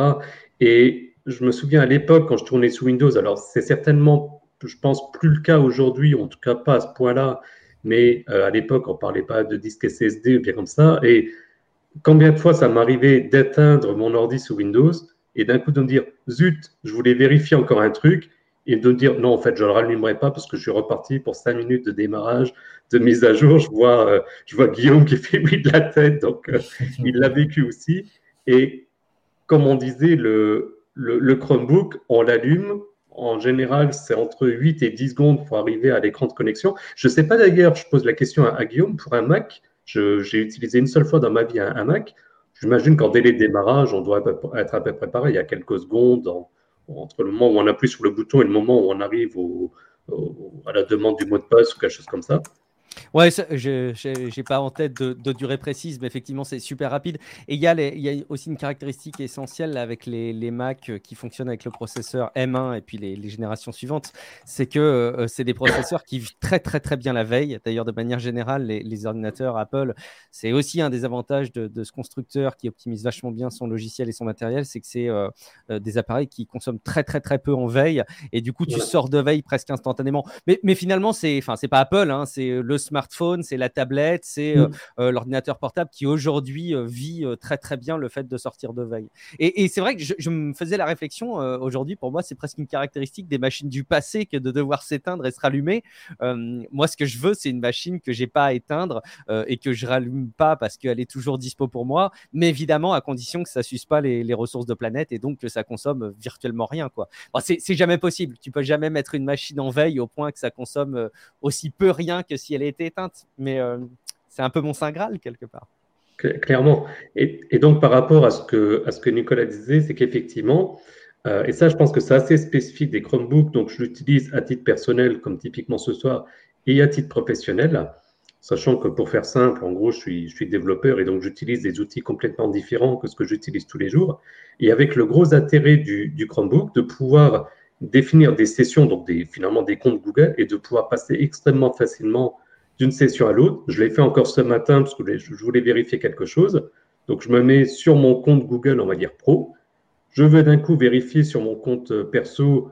En un clic, je bascule et je ne suis pas convaincu, je, peux me tromper et je serais plus que ravi qu'on me, corrige là-dessus, mais je ne suis pas convaincu que c'est si simple de gérer la partie multi-utilisateur sur un autre OS. Donc tout ça mélangé, plus les évolutions au fur et à mesure euh, je pense évidemment à l'arrivée des applications Android, à l'arrivée du, terminal Linux, qui, pour reprendre des, discussions qu'il y a eu cet après-midi, effectivement, n'est pas un OS Linux, c'est pas un multi-boot, faut pas, faut pas, voilà, faut bien considérer que c'est une, espèce de machine virtuelle, ou en tout cas, pour être précis d'ailleurs, c'est un conteneur. Mais effectivement, tout ça mélangé, bah, c'est ça qui fait que, j'utilise et d'une part euh, en continuité, et d'autre part finalement de plus en plus. Mais Thierry, tu vois d'ailleurs, tu donnes de l'eau au moulin de notre réflexion de cet épisode autour des écosystèmes, parce que ça aussi, la gestion multi-utilisateur, c'est un élément qui est hyper caractéristique de euh, est-ce que je vais choisir un écosystème ou pas. Aujourd'hui, il y a un truc, par exemple, c'est que Apple, euh, ils sont...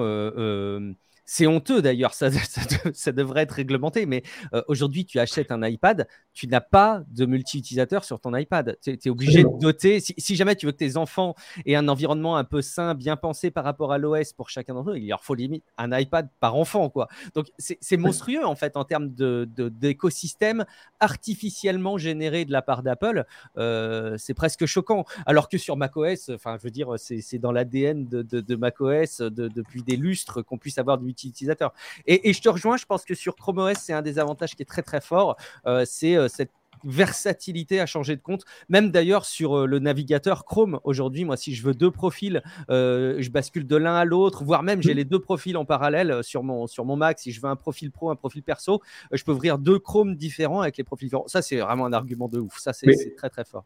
Mais du coup, juste pour information, alors je pense que nos éditeurs le, le savent bien et s'ils ne le savent pas, ben, ils l'apprendront aussi. Mais en fait, juste pour ton information, Guillaume, en fait, quand on passe d'un profil à l'autre, c'est donc effectivement le profil dans le sens, on va dire, les favoris du navigateur, les icônes, etc. Mais comme derrière, on a avec une solution pure cloud, et quand je dis ça, je pense en particulier au stockage des données, parce que souvent les gens disent, ah oui, mais les Chromebooks, ils n'ont pas beaucoup de stockage, ce qui est vrai, mais c'est normal, puisque derrière, l'idée, c'est d'utiliser Google Drive. Alors après, il faut accepter l'idée, bien entendu, mais en partant du principe qu'on accède aux données depuis le cloud, ça fait vraiment, d'un côté sécurité, il est absolument impossible de dire je suis connecté sur mon compte perso et je vais récupérer les données de mon compte pro de par le disque dur ça, parce que c'est simplement pas stocké dessus. Je ne sais pas comment ça se passe d'ailleurs pour les, pour Mac et j'apprends qu'effectivement il y a une grosse différence entre euh, Mac et, et, iPad, ce qui effectivement est quand même très dommage pour des gens qui auraient l'habitude d'être en multi-utilisateur sur leur Mac. Et, quand, et je pense à l'iPod Pro où de plus en plus de gens, et je pense à Jérôme Kainborg par exemple, qui, euh, qui dit souvent qu'il utilise son, son iPad finalement comme un PC, mais donc il perd une énorme fonctionnalité sur ce que tu dis. Ouais, ouais, ouais, c'est un, une machine tout à fait personnelle et je pense que c'est euh, euh, c'est construit. On parle d'obsolescence programmée comme étant une, une, méthode artificielle de la part des, des constructeurs euh, de nous faire racheter quelque chose ou remplacer un produit. je pense qu'Apple, il y aurait matière à travailler juridiquement contre eux pour leur reprocher le fait de ne pas mettre en place de solutions multi-utilisateurs sur l'iPad. En plus, alors ce qui est d'autant plus dingue, c'est que techniquement, ça fonctionne, puisqu'ils ont la possibilité de distribuer euh, des iPads et qu'ils soient configurés pour des écoles, euh, pour que euh, l'élève choisisse sa session sur iPad. Donc, techniquement, c'est complètement dingue quand, même, quand on y réfléchit. Hein. Ça fonctionne, mais c'est pas proposé sur la version socle grand public d'iPadOS, parce que, moi j'en suis convaincu, ils vendraient moins d'iPad. Enfin, je, vraiment, je vois pas d'autre explication. Ouais, une... Et d'ailleurs, petite pensée et d'ailleurs, petite pensée, désolé Nicolas, petite pensée pour, euh, pour Matt, alias Preuve du Web, qui, euh, quand il était venu, nous expliquait justement ses enfants utilisaient en l'occurrence des machines Chrome OS.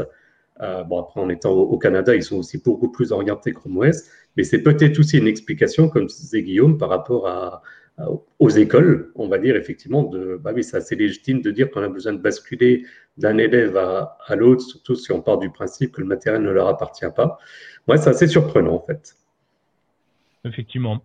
Euh, et toi, bah, Guillaume, on a bien compris euh, ton. Mais est-ce qu'il y a quelque chose que tu apprécies particulièrement pour travailler euh, sur ton, bah, sur tes, tes, tes différentes machines?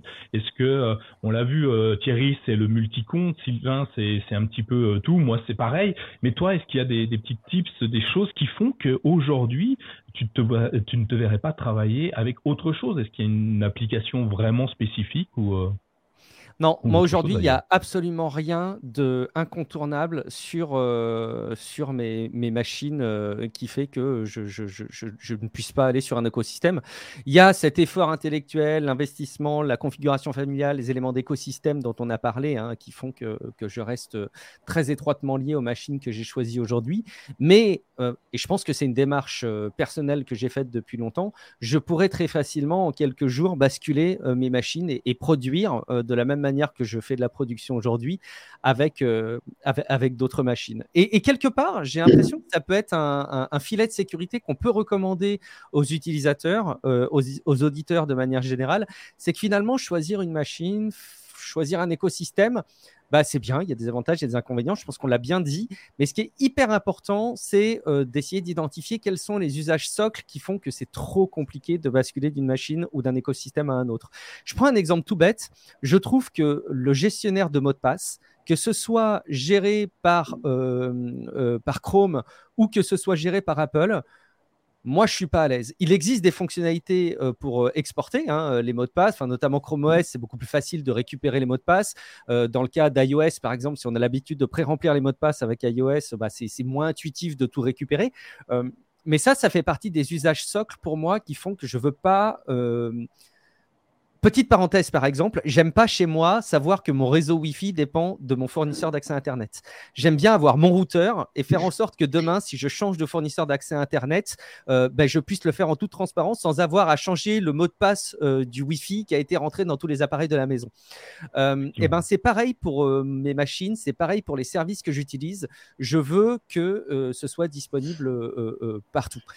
D'ailleurs, c'est la raison pour laquelle j'adore les services euh, bureautiques euh, de Google, c'est la raison pour laquelle j'adore Notion, euh, c'est la raison pour laquelle j'adore tous ces services qui peuvent s'installer un petit peu facilement et, être accessibles sur, sur plein de machines. Et c'est ce qui fait que je vais être très frileux pour utiliser des services ou des applications qui ne sont pas disponibles partout. je pense notamment à l'outil de montage vidéo que propose Apple, je ne sais plus ce que c'est, excusez-moi, hein, le, concurrent Final Cut. je pense que si demain je choisis un outil de montage vidéo, mais jamais de ma vie je choisirais Final Cut parce que je me lancerais dans l'apprentissage d'un logiciel euh, pour lequel ce serait dommageable pour moi euh, d'avoir investi trop de temps si je changeais de machine. Effectivement. Ben, et, d'ailleurs, eh ben, tu le dis bien, mais alors, qu'est-ce qui te ferait changer de machine? Pourquoi euh, aujourd'hui, on l'a vu, hein, tu as une Apple Watch à la, au poignet, tu as, un Mac, tu as, tout l'univers. J'imagine que tu as commandé l'iPhone 14 Pro Max en 1 Tera. Non, je rigole, mais à 2800 euros, à 2100 euros. Mais euh, pourquoi Et qu'est-ce qui te ferait changer demain, là, de, si tu devais euh, Qu'est-ce qui te ferait passer sur Windows, sur Chrome OS, sur n'importe quel système d'exploitation? À tel point que tu détesterais ou tu n'apprécierais plus Apple je me suis fait violence en me posant la question et en m'imaginant dans cette situation, en préparant l'émission avec euh, le conducteur. Et la, et la, réflexion était hyper intéressante. Je crois que déjà, le truc qui conditionne tout, c'est que c'est hyper dur pour moi de me poser euh, ce type de questions parce que, comme je vous disais tout à l'heure, je suis vraiment pas euh, enclin à changer. Quoi. Vraiment, mais pour toutes les raisons que je vous ai données tout à l'heure. et d'ailleurs, j'aurais fait d'autres choix. Aujourd'hui, je ferai partie des utilisateurs convaincus et, et, réguliers de, de Chrome OS. j'aurais pas du tout envie de changer parce que j'en aurais pas le temps et pas envie d'y mettre l'énergie. Mais quand même, je me suis fait l'exercice de qu'est-ce qui pourrait déclencher ça.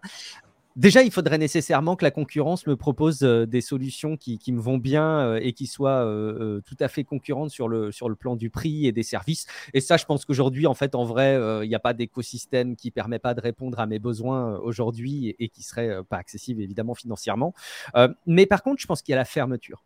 Aujourd'hui, euh, je suis prêt à utiliser iPadOS et un iPhone parce que j'ai accepté, euh, c'est un contrat un peu tacite, mais j'ai accepté le fait que je ne ferai pas n'importe quoi avec, que j'aurais pas euh, d'envie de, le jailbreaker. J'ai envie de profiter de cette fermeture qui fait que ça marche. Ça marche point et je ne me pose pas de questions. Mais sur macOS, j'aime bien quand même pouvoir installer une application qui n'est pas sur le store, aller configurer des trucs moi-même, aller dans le terminal, manipuler des trucs. Et cette ouverture, toute relative, hein, euh, qui tend d'ailleurs à se, réduire sur macOS, si jamais elle devait totalement euh, disparaître, je pense que ce serait pour moi un signal d'alarme très fort. Euh, encore une fois, le Mac étant le bastion, l'iPhone, l'iPad, j'ai accepté, mais le Mac pour moi, c'est un bastion sur lequel je dois encore pouvoir posséder la machine je pense que c'est déjà plus le cas, pas autant que je le pense. Tu vois, tu parlais, Sylvain, tout à l'heure de l'installation des, PC en allant à rue Montgalet. Euh, moi, j'ai connu ça et j'appréciais euh, le fait de poser ma petite pâte thermique, poser mon processeur. J'ai ah. vraiment le sentiment de posséder le truc. Euh, j'ai encore cette illusion avec macOS. Je pense que c'est une illusion parce qu'on ne maîtrise plus grand chose sur le plan matériel, un petit peu sur le plan logiciel. Mais si vraiment les choses devaient être totalement fermées, bah, ça me ferait un signal d'alarme et je pense que je me dimensionnerais du temps pour, pour, pour basculer un petit peu ailleurs. Justement parce que j'ai besoin de ce bastion de services sur lesquels je garde la main, comme je vous le disais euh, tout à l'heure. Effectivement, oui. Euh, euh, mais Apple a une tendance à, vouloir que, enfin, dans leur communication, que les iPads deviennent leur nouveau PC. et si votre prochain PC était un iPad, c'est une communication qu'ils ont fait. On le voit avec leur, leur, leur, nouvelle interface d'ailleurs pour iOS, iPadOS, je ne sais plus quelle version, ou le multi-fenêtrage, la gestion du clavier, de la souris, des choses comme ça. ça je, veux pas mais ça peut être une tendance que Apple. Euh, ouais, il y a, deux choses en fait. Il y, a deux choses. Il y a vraiment le côté euh, pouvoir configurer des choses. Euh, l'emblème pour moi, c'est l'App Store. Voilà. Si aujourd'hui tu es obligé, si demain tu es obligé sur ton Mac de passer par l'App Store pour installer des apps, pour moi, ce sera le signal d'alarme très fort. Et, leur communication, elle est, elle est, subtilement différente, je trouve. Leur publicité, plutôt, quand tu évoques ces publicités en disant c'est pas, pas un ordinateur, c'est, enfin bon bref, ils, ils essayent d'apporter une confusion dans les deux je sais pas si c'est. Euh, en fait, je la comprends pas bien cette pub pour tout dire. Et, finalement, elle me gêne parce qu'en fait, bah, si quelque part c'est un ordinateur, l'iPad, en même temps c'est une tablette. En quoi tu veux te revendiquer d'être un ordinateur En quoi tu veux. En fait, ils apportent plus de questions que de réponses. Et ça, c'est assez antinomique avec ce qu'a l'habitude de proposer euh, Apple, je trouve. Moi, j'ai une théorie. Parce que, enfin, déjà, si, alors, je, je suis pas sûr. C'est qu'ils veulent nous amener à de la souplesse intellectuelle, comme le fait Google pour la. ouais, alors déjà, déjà, je pense que euh, c'est déjà quelque chose qui se travaille depuis longtemps, parce que euh, tu as peut-être me contredire, mais je crois qu'à l'époque, euh, les iPads étaient sous iOS. Il n'y avait pas vraiment d'iPad OS. Et je pense que dans leur tête, c'est vraiment à ce moment-là que le point de bascule se fait. Euh, il y a plusieurs versions. Et je pense que c'est un moyen très subtil, comme les iPhone SE, les Apple Watch SE, de dire c'est pas si pas si cher malgré tout. On est, on reste accessible. Et pour le commun des mortels, euh, vous savez pas vraiment ce qu'est un PC. Euh, l'utilisation que vous en faites, c'est l'utilisation d'un iPad pour beaucoup. Et donc, c'est de dire, on redistribue les cartes, de dire, vous voyez ça comme une tablette, donc vous avez l'impression que ce sera limité. Non, vous pouvez avoir un point d'accroche, on va dire, dans notre écosystème en faisant exactement les mêmes choses que sur PC. Et une fois que les gens achètent un iPad, par nature, ils vont forcément se dire tiens, je vais peut-être tenter l'iPhone, peut-être tenter la montre, hmm. les AirPods, c'est ce genre de choses. Et moi, je pense que c'est vraiment une politique. Et ça me fait me dire ça parce que l'iPhone SE, ça a été vraiment le, fait de se dire on va reprendre le design de l'iPhone 8, on va mettre la à 13 à l'époque, je crois, et on va faire quelque chose de plus accessible. Et tout ça mis de bout à bout en même temps, c'est euh, pour moi euh, une notion de, pouvoir toucher à un plus grand public. Ouais, tu as raison. Et, ce qui est marrant, c'est que d'ailleurs, l'argument pourrait presque se retourner contre eux, ou en tout cas être récupéré par, euh, par d'autres services. Enfin, typiquement, tu vois, de dire J'imaginerais très très bien une pub.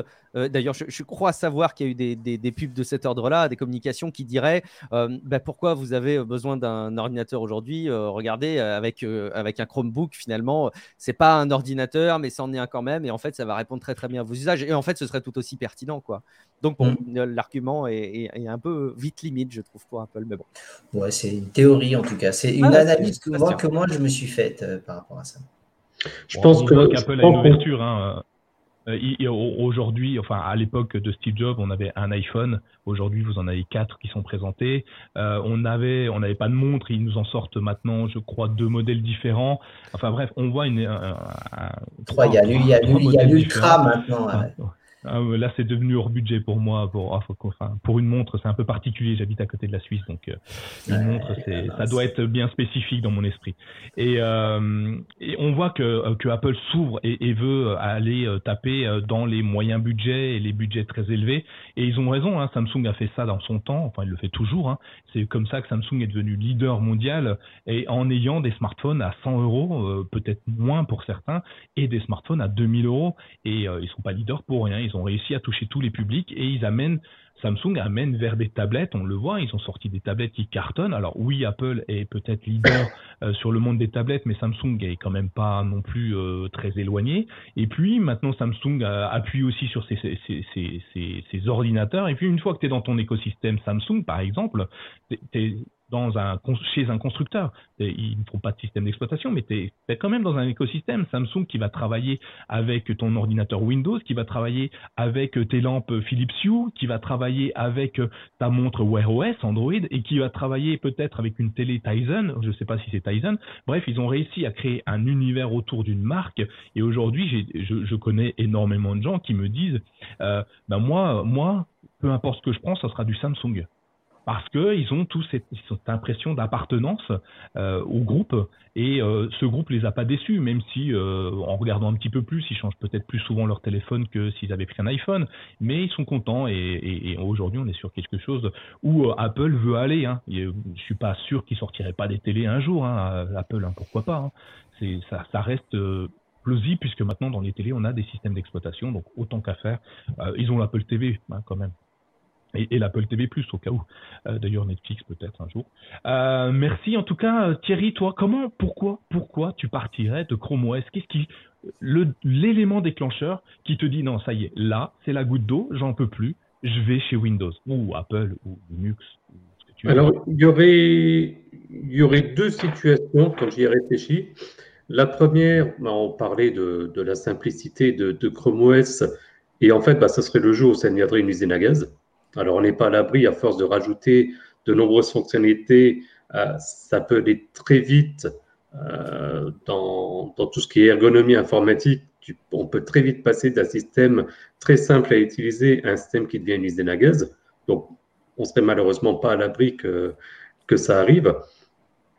Et la, deuxième, auquel ça je crois peu, mais après euh, on n'est pas à l'abri, bah, ça serait un système que j'appellerais un peu révolutionnaire, un nouvel OS qui arriverait, qui ne serait pas Windows, qui ne serait pas Apple, euh, etc. Et en soi, on n'est pas à l'abri. Alors aujourd'hui, en 2022, je vois absolument aucun système parce qu'il n'y a même pas une bribe. Linux, je mets toujours de côté parce que même si tout s'est amélioré malgré tout, mais je continue à penser au risque de me prendre les foudres des, des aficionados de Linux, mais que ça reste pour un public averti. J'ai eu un échange avec euh, Preuve du Web à ce sujet-là il, y a quelques, il y a quelques semaines. Euh, voilà, après, c'est un, un, avis euh, totalement personnel, donc je ne vois pas Linux d'un coup dominer. Donc, il faudrait un, nouveau système qui arrive et où on se dirait, ah, effectivement, ça, c'est nettement mieux. Mais de nouveau, partant du principe que je pense que l'OS doit être de plus en plus transparent, euh, ça serait plus un service qui serait lié à un OS particulier qui ferait qu'éventuellement, dans ce cas-là, on, basculerait. Ou bien, sait-on jamais, peut-être qu'un jour, Google va vraiment sortir Fuchsia et ça va être une transformation. Mais ça, après, je, parle d'un projet où on a entendu qu'un nom et on ne sait même pas ce que c'est. Donc, oui, effectivement. Mais on n'est pas à l'abri d'un nouveau système d'exploitation. On l'a vu, un Chrome OS qui débarque de nulle part. Qui aurait cru qu'un jour euh, Google viendrait sur le marché euh, de, Windows ou de Apple et, pire, même Google qui concurrence Apple même dans le hardware en, lançant des smartphones, des pixels, ce qui n'était pas du tout son cœur de métier, ou même des Chromebooks avec les Pixelbooks, pareil, complètement euh, à, l'opposé de ce qu'il savait faire avant. Alors oui, aujourd'hui, Apple a encore une expertise bien plus avancée que, que Google Google sur ce domaine-là, mais on le voit au fur et à mesure des, itérations de, Chrome OS, d'Android, même Android 13 qui commence à être quelque chose de, on pourra en parler un jour, mais qui commence à être quelque chose de très complet, très très écosystème justement, très, on le voit hein, sur un, Android, à partir d'Android 11, vous allez dans les paramètres, vous avez se synchroniser avec des autres appareils qui sont définis. Donc euh, il y a synchronisé avec un Chromebook, tu as juste à cliquer dessus et ça marche. Et synchronisé avec une montre Wear OS, c'est indiqué directement dans les paramètres de Chrome OS, euh, d'Android, pardon. On, voit qu'ils sont en train de, faire quelque chose, mais peut-être, on ne sait pas. Elon Musk qui sort un, système d'exploitation révolutionnaire implanté dans notre cerveau, qui sait? Hein, On n'est pas à l'abri avec, euh, avec notre ami.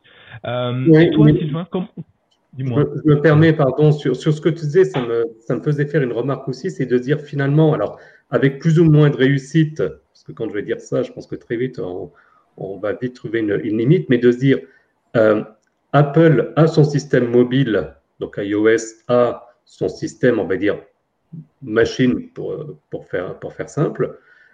Google, donc Android, Chrome OS, c'est là où potentiellement on va me tomber dessus dans la phrase suivante, c'est-à-dire Microsoft avec Windows et Windows Phone. Bon, ok, Windows Phone maintenant, voilà, on, peut mettre en, attendant, ils l'ont fait.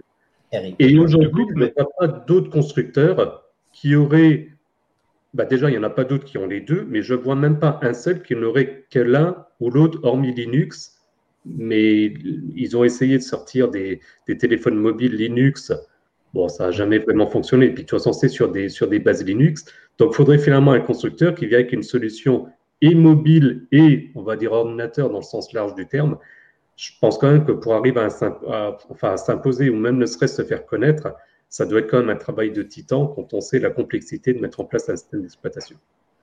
Pour moi, je vois juste euh, Amazon, Xiaomi, ce genre de marque qui pourrait euh, financièrement tenter. Linux, c'est l'inverse d'Android. C'est qu'Android, tu as un Android fragmenté avec des marques. Linux, tu vas avoir euh, tout un tas de distributions. Donc, c'est compliqué à pouvoir aller sortir quelque chose pour moi, il faut quelque chose avec des reins extrêmement solides, parce que quand tu t'attaques à Google, Apple ou Microsoft, bon, faut y aller hein, quand même, tu vois. Et euh, honnêtement, alors, méta, je dirais pas. Euh, je suis pas sûr que ça soit pas dans les tuyaux d'Amazon de se dire euh, est-ce qu'on pas, est-ce qu'on pourrait aller euh, embêter un peu le marché et tenter. Je suis, je pense qu'ils ont la mentalité entrepreneuriale de le tenter. Alors après, est-ce qu'ils le feront ou pas Je pense que ça doit être des sujets de discussion. En tout cas, moi, ce serait celui que je verrais à la limite tenter le coup. C'est celui qui aurait peut-être euh, les ressources. Après, je pense que est-ce qu'ils auraient vraiment un intérêt dans la mesure où euh, ils auraient finalement peut-être pas grand-chose à y gagner? Euh, et, et, aujourd'hui, ils bénéficient de ce qui marche aujourd'hui et de ce qui est déjà installé sans trop de soucis. Je pense aussi que les initiatives qu'ils ont eues pour les Firephone et compagnie, à mon avis, euh, les ont un petit peu refroidis et, et ils retenteront pas l'aventure de sitôt. Même. Effectivement, ouais. Et alors du coup, euh, on, voit que c'est difficile de partir d'un écosystème. Hein. Euh, Guillaume, tu le disais, une fois qu'on est euh, enfermé dans la famille où on a prôné un écosystème très compliqué de tout changer. et, c'est pareil pour Apple, c'est pareil pour Chrome OS, même pour Windows, un peu importe, ou Samsung hein, dans d'autres cas. et du coup, bon, il est clair, il est clair, il est évident que personne de nous, trois, quatre, on va changer dès demain, euh, sauf euh, exception, enfin un truc exceptionnel qui nous tombe dessus demain, et pourquoi pas, mais euh, je pense pas qu'on change tout de suite. Mais aujourd'hui, quels sont les services, parce qu'on va rester chez, Google quand même un petit coup, les, services, ah, je suis curieux Guillaume, quels sont les services que toi, tu utilises, et tu nous en as déjà parlé quelques-uns dans, dans, le, dans les, premières approches, quels sont les services que tu utilises? Régulièrement les services Google, hein, évidemment, que tu utilises régulièrement sur ton Mac et qui justement te permettraient de passer sur les peut-être nouveaux systèmes d'exploitation qui arriveront un jour, ou, ou, pourquoi pas, on pourrait rêver sur Chrome OS. Ouais, aujourd'hui, moi, je, je l'ai dit hein, tout à l'heure, mais j'ai encore un profil euh, Google Apps, euh, en gros un compte Gmail hein, avec tout ce qui est associé, euh, qui, qui, me va super, super bien. Et c'est essentiel pour moi que les produits que j'utilise les exploitent nativement. Donc, évidemment, il y a Gmail, il y a Google Docs, il y a les, les, les tableurs Google Sheets, il y a tous ces éléments-là qui sont évidemment partie de, de mon quotidien.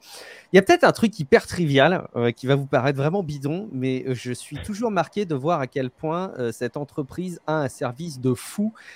qui euh, régule nos vies, bah, c'est la recherche. Hein. C'est vraiment tout con. Mais moi, aujourd'hui, j'ai testé des, Bing, j'ai testé euh, d'autres moteurs de recherche. Euh, et bah, le problème, c'est que l'expérience de recherche est très, très, très loin d'être à la hauteur de ce que propose Google. Et y compris d'ailleurs de lutte contre la désinformation. On l'a vu en période de Covid, Google n'a pas été forcément le plus critiquable parce qu'ils ont quand même réussi à mettre pas mal de contexte dans les résultats de recherche, notamment les recherches qui pouvaient amener à des résultats un peu sulfurés. Donc, moi, c'est hyper satisfaisant de me dire qu'un des services que j'utilise le plus au quotidien en ligne, euh, la recherche, euh, bah, c'est Google et que, moi, ça me va très bien. Euh, voilà, j'ai des services d'alerte aussi hein, avec, euh, avec euh, les alertes Google que tout le monde connaît bien. Il y a Google Trends qui est un outil qui me sert vachement aujourd'hui en communication et pour identifier un petit peu des tendances et surtout la façon dont s'expriment les gens et ce qu'ils recherchent un petit peu dans une temporalité donnée. Il y a YouTube. YouTube, enfin voilà, je suis un gros consommateur de vidéos YouTube. J'aimerais l'être moins parce que je pense que ça drogue trop mes soirées et ça m'amène à me coucher trop tard.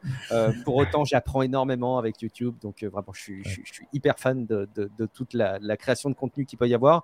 Et puis, euh, bah, ma domotique est euh, en partie interfacée avec, euh, avec Google Home, donc les, petits, les, les, interfaces vocales, les petites enceintes connectées. Et, en fait, bah, ça, c'est vraiment un produit qui a ponctué plusieurs de mes pièces. Alors, je les ai un peu tous. Hein. J'ai du Alexa, j'ai du, j'ai un HomePod qui traîne quelque part, HomePod mini, etc. Mais pour moi, vraiment, euh, l'appareil qui, arrive le plus à convaincre les usages du quotidien dans la maison, ça reste, euh, ça reste les produits euh, Google, les Nest Hub et compagnie. Ça, c'est très, très convaincant pour moi.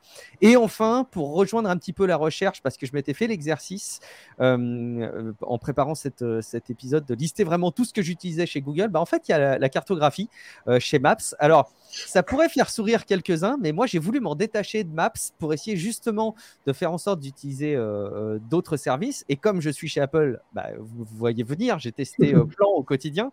Et en fait, Plan, eh ben, je suis hyper satisfait pour 80% euh, de mes usages. Le problème, c'est que les 10% restants sont hyper importants. C'est bah, tout simplement savoir euh, à quelle heure ouvre et ferme une boutique, par exemple. est-ce qu'elle est fermée actuellement ou est-ce que les, les, les pros qui gèrent la boutique sont en vacances? Et cette info, eh ben, il n'y a que Google Maps qui la gère aussi bien. Et donc, c'est la raison pour laquelle je continue à utiliser ce service de, cartographie euh, aujourd'hui.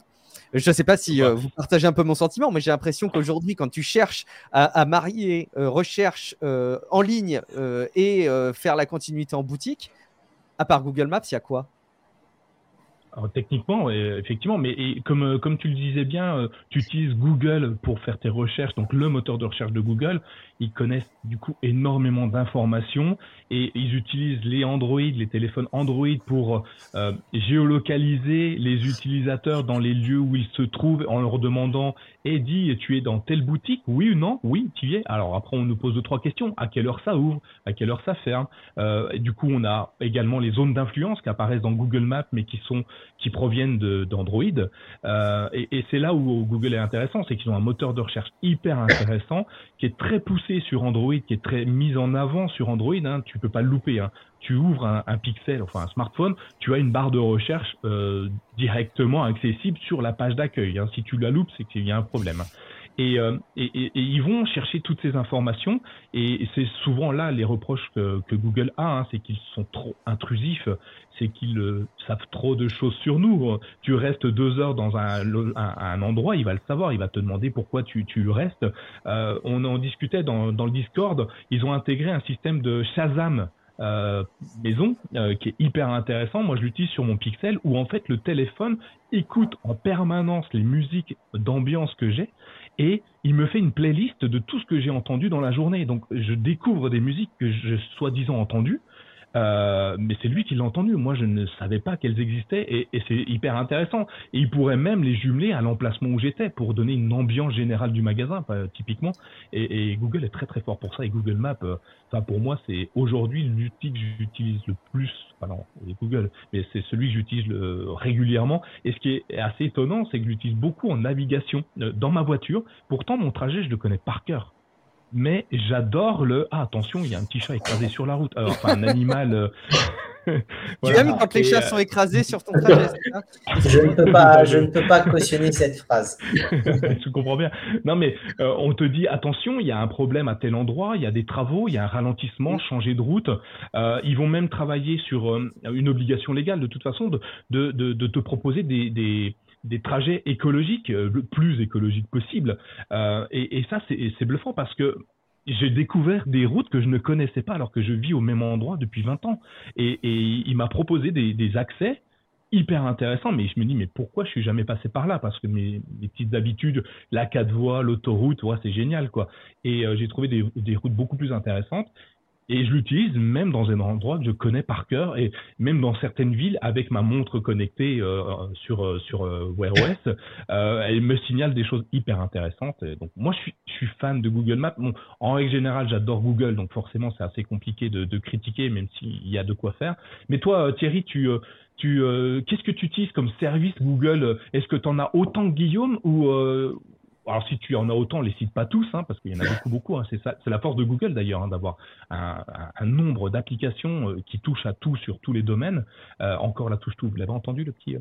Et euh, d'ailleurs, à chaque fois que je le dis, vous devriez mettre un euro dans le Patreon, non Ça vous dit pas? dans, la boîte, dans la boîte à touche tout. On va créer ça, la, boîte, à touche tout. La boîte à touche tout. Après le de Patrick. c'est ça. Euh, Thierry, tu, euh, tu utilises quoi comme Qu'est-ce que tu n'utilises pas peut-être? On va peut-être le faire. Oui, ça serait plus simple sur ça. Je voulais juste rebondir sur deux petits points que vous avez abordés euh, pour Guillaume par rapport à la où il parlait au niveau de la recherche. L'algo de recherche d'ailleurs vient de changer pour permettre justement d'éliminer au maximum les, les fake news et alors j'ai pas 100% compris les algorithmes mais je suis sûr que Guillaume Pogespala nous fera une explication d'enfer dans les dans les épisodes à venir j'en profite j'en profite pour faire un petit coucou en même temps mais en gros, justement, de, de limiter les, bah, les fake news et en gros d'essayer de mettre en valeur principalement les, on va dire, les sites sources d'information et pas ceux qui rebondissent dans, dans tous les sens. Et les contenus générés par les humains d'ailleurs. Exactement. Parce bien qu'ils ont euh, quand même une fuite euh, des utilisateurs euh, qui part un petit peu vers Reddit. Alors non pas pour la recherche au quotidien, pour tout et n'importe quoi, mais quand tu recherches une information, tu recherches beaucoup sur Reddit aujourd'hui parce que sur Reddit, tu sais qu'il y a des humains qui témoignent de trucs. Donc ils ont senti qu'il y avait beaucoup de gens qui recherchaient Reddit plus quelque chose dans Google et donc ils sont en train de... Ça c'est hyper intéressant aussi comme évolution de leur part. Absolument. Et s'ils peuvent détecter que c'est du GPT-3 et du coup de se dire dans ce cas-là, on va peut-être pas le remonter, ça serait peut-être une bonne idée. Parenthèse fermée. L'autre point, c'était par rapport à, Google Maps. Alors, il n'y a pas que ça, mais euh, pour les auditeurs, en général, ils le savent. Bon, je, suis malvoyant. Et il y a des vrais gros avantages aussi avec le Live View pour les personnes malvoyantes, pour justement pouvoir identifier dans quel sens il faut se tourner plutôt qu'essayer de suivre les points ou bien ce genre de choses. Parenthèse fermée. Pour les outils, euh, j'ai envie de dire, ça va aller extrêmement vite parce que à part Google Photos, et encore, je suis en train de réfléchir, en fait, je, les utilise tous. Euh, et les quelques outils que j'utilise à part, j'ai tendance à chercher s'il n'y a pas une équivalence chez Google. La principale raison étant, bah, justement, en étant dans un écosystème, de se dire, bah, je retrouve à ce moment-là mes données directement sur mon smartphone, sur mon, Chromebook, potentiellement. Guillaume parlait des assistants, par les assistants aussi.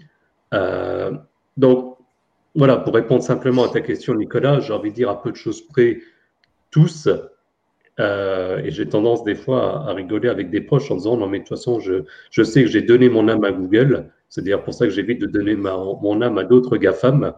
Hein, c'est déjà pas mal, je pense, dans, l'histoire. On se retrouvera tous en enfer, euh, Pas d'inquiétude pour ça. Et toi, Sylvain, euh, tu as des, des, des, des chouchous dans les outils Google que tu ne, tu ne délaisserais pas pour, pour rien au monde? Euh, oui, alors j'utilise euh, alors tout, service particulier, hein, tout ce qui est euh, professionnel ou business ou quoi que ce soit, pas du tout. Mais je vais tout utiliser. J'ai un coup de cœur, j'adore YouTube Music. tout simplement, alors il n'y a pas l'audio spatial et ce genre de choses, ça devrait, j'espère, arriver, mais J'aime beaucoup en fait l'algorithme. Je suis tout le temps sur YouTube et donc forcément il y a le super mix qui me propose des chansons vu que quand je joue j'ai un deuxième écran avec YouTube qui tourne et euh, bah, à chaque fois il me fait des préconisations qui sont intéressantes et il y a énormément de concerts live, de vidéos YouTube qui sont mises dans YouTube Music avec justement des concerts live, des reprises que je ne retrouve pas dans d'autres euh, dans d'autres euh, sites et donc c'est pour ça que YouTube Music je délaisserai pour rien au monde vis-à-vis de ça. L'interaction YouTube, YouTube Musique, pour moi, c'est euh, le must. Euh, je vais énormément utiliser, oui, je fais après euh, Google Trad. On va faire quand même basique mais efficace, mais voilà, en tant que geek, la plupart des ressources sont en anglais et c'est pas mon point fort. Donc, ce qui fait que Google Trad, je vais énormément utiliser. Là où je vais moins utiliser, ça va être Gmail, bizarrement, parce que j'utilise Spark au quotidien. Et euh, j'aime bien la gestion du multi-compte sur Spark. Donc, ce qui fait que Gmail, je vais utiliser, mais un petit peu moins. Et dans le Drive, Google Drive, j'utilise, mais j'ai un doublon avec Infomaniac pour, euh, pour avoir une double sécurité. Donc, euh, voilà. Mais sinon, tous les autres systèmes, le Google Workspace depuis peu. Mais une fois qu'on découvre Google Doc un peu plus en profondeur, on se rend compte que voilà, même maintenant, des gens délaissent Tinder pour aller sur Google Doc pour faire leur, leur CV de mmh. Euh, Nico m'avait montré ça, on en a bien, on a bien euh, discuté, c'était assez, assez marrant. C'est l'imagination humaine et sans, et sans, la, la drague, euh, on, en parlera, mais la drague via Google Doc, justement, commence à sortir et, et c'est assez, assez impressionnant. Oh mon Dieu! C'est vrai, Quel, service, tenir, hein. Quel service ne sert pas à draguer en fait quand on y pense? Moi, quand j'ai appris que les gens draguaient sur LinkedIn, je me suis dit bon, ils sont prêts à tout quoi. Bah, c'est classe sociale, du coup, tu, tu choisis un peu. Mais c'est vrai que les, services Google sont tellement simples parce que rien que le fait de se connecter à son compte Gmail sur euh, n'importe quel euh, OS et n'importe quel euh, navigateur, au final, on a un écosystème. On a Gmail, on clique, on a tout le menu déroulant du Drive, de la photo, du blogueur, du Map, du Google Earth. Et c'est un écosystème dans l'écosystème. Et cette facilité-là, d'avoir accès partout. C'est le seul, moi, au boulot, j'ai un PC très verrouillé, je suis sur Windows, je ne peux rien installer, pas d'extension, pas d'application, mais j'ai le droit de me connecter à Gmail. Bah, j'ai accès à quasiment tout. Et juste ce côté-là fait que c'est incroyable. Et, c'est très juste, hein. moi j'adore euh, ça aussi. Euh, euh, alors du coup, je m'enferme dans Google, mais le fait de prendre n'importe quelle machine, un Chromebook, je prends n'importe quel Chromebook qui n'est pas allumé, qui n'a jamais servi, je l'allume, je mets mon compte Gmail et instantanément j'ai accès à tous mes outils sans rien installer. Et ça, ça n'a pas de prix, hein. c'est vraiment de l'instantané. Le temps d'allumer ton ordinateur, ton ordinateur, pardon, tu retrouves la totalité de ton système, de tes fichiers, puisqu'ils sont tous stockés sur le drive. Euh, tu n'as rien perdu. Et d'ailleurs, très souvent, je l'explique à ceux qui euh, arrivent sur euh, Chrome OS et Chromebook, ne stockez pas vos fichiers sur votre SSD, sur votre ordinateur.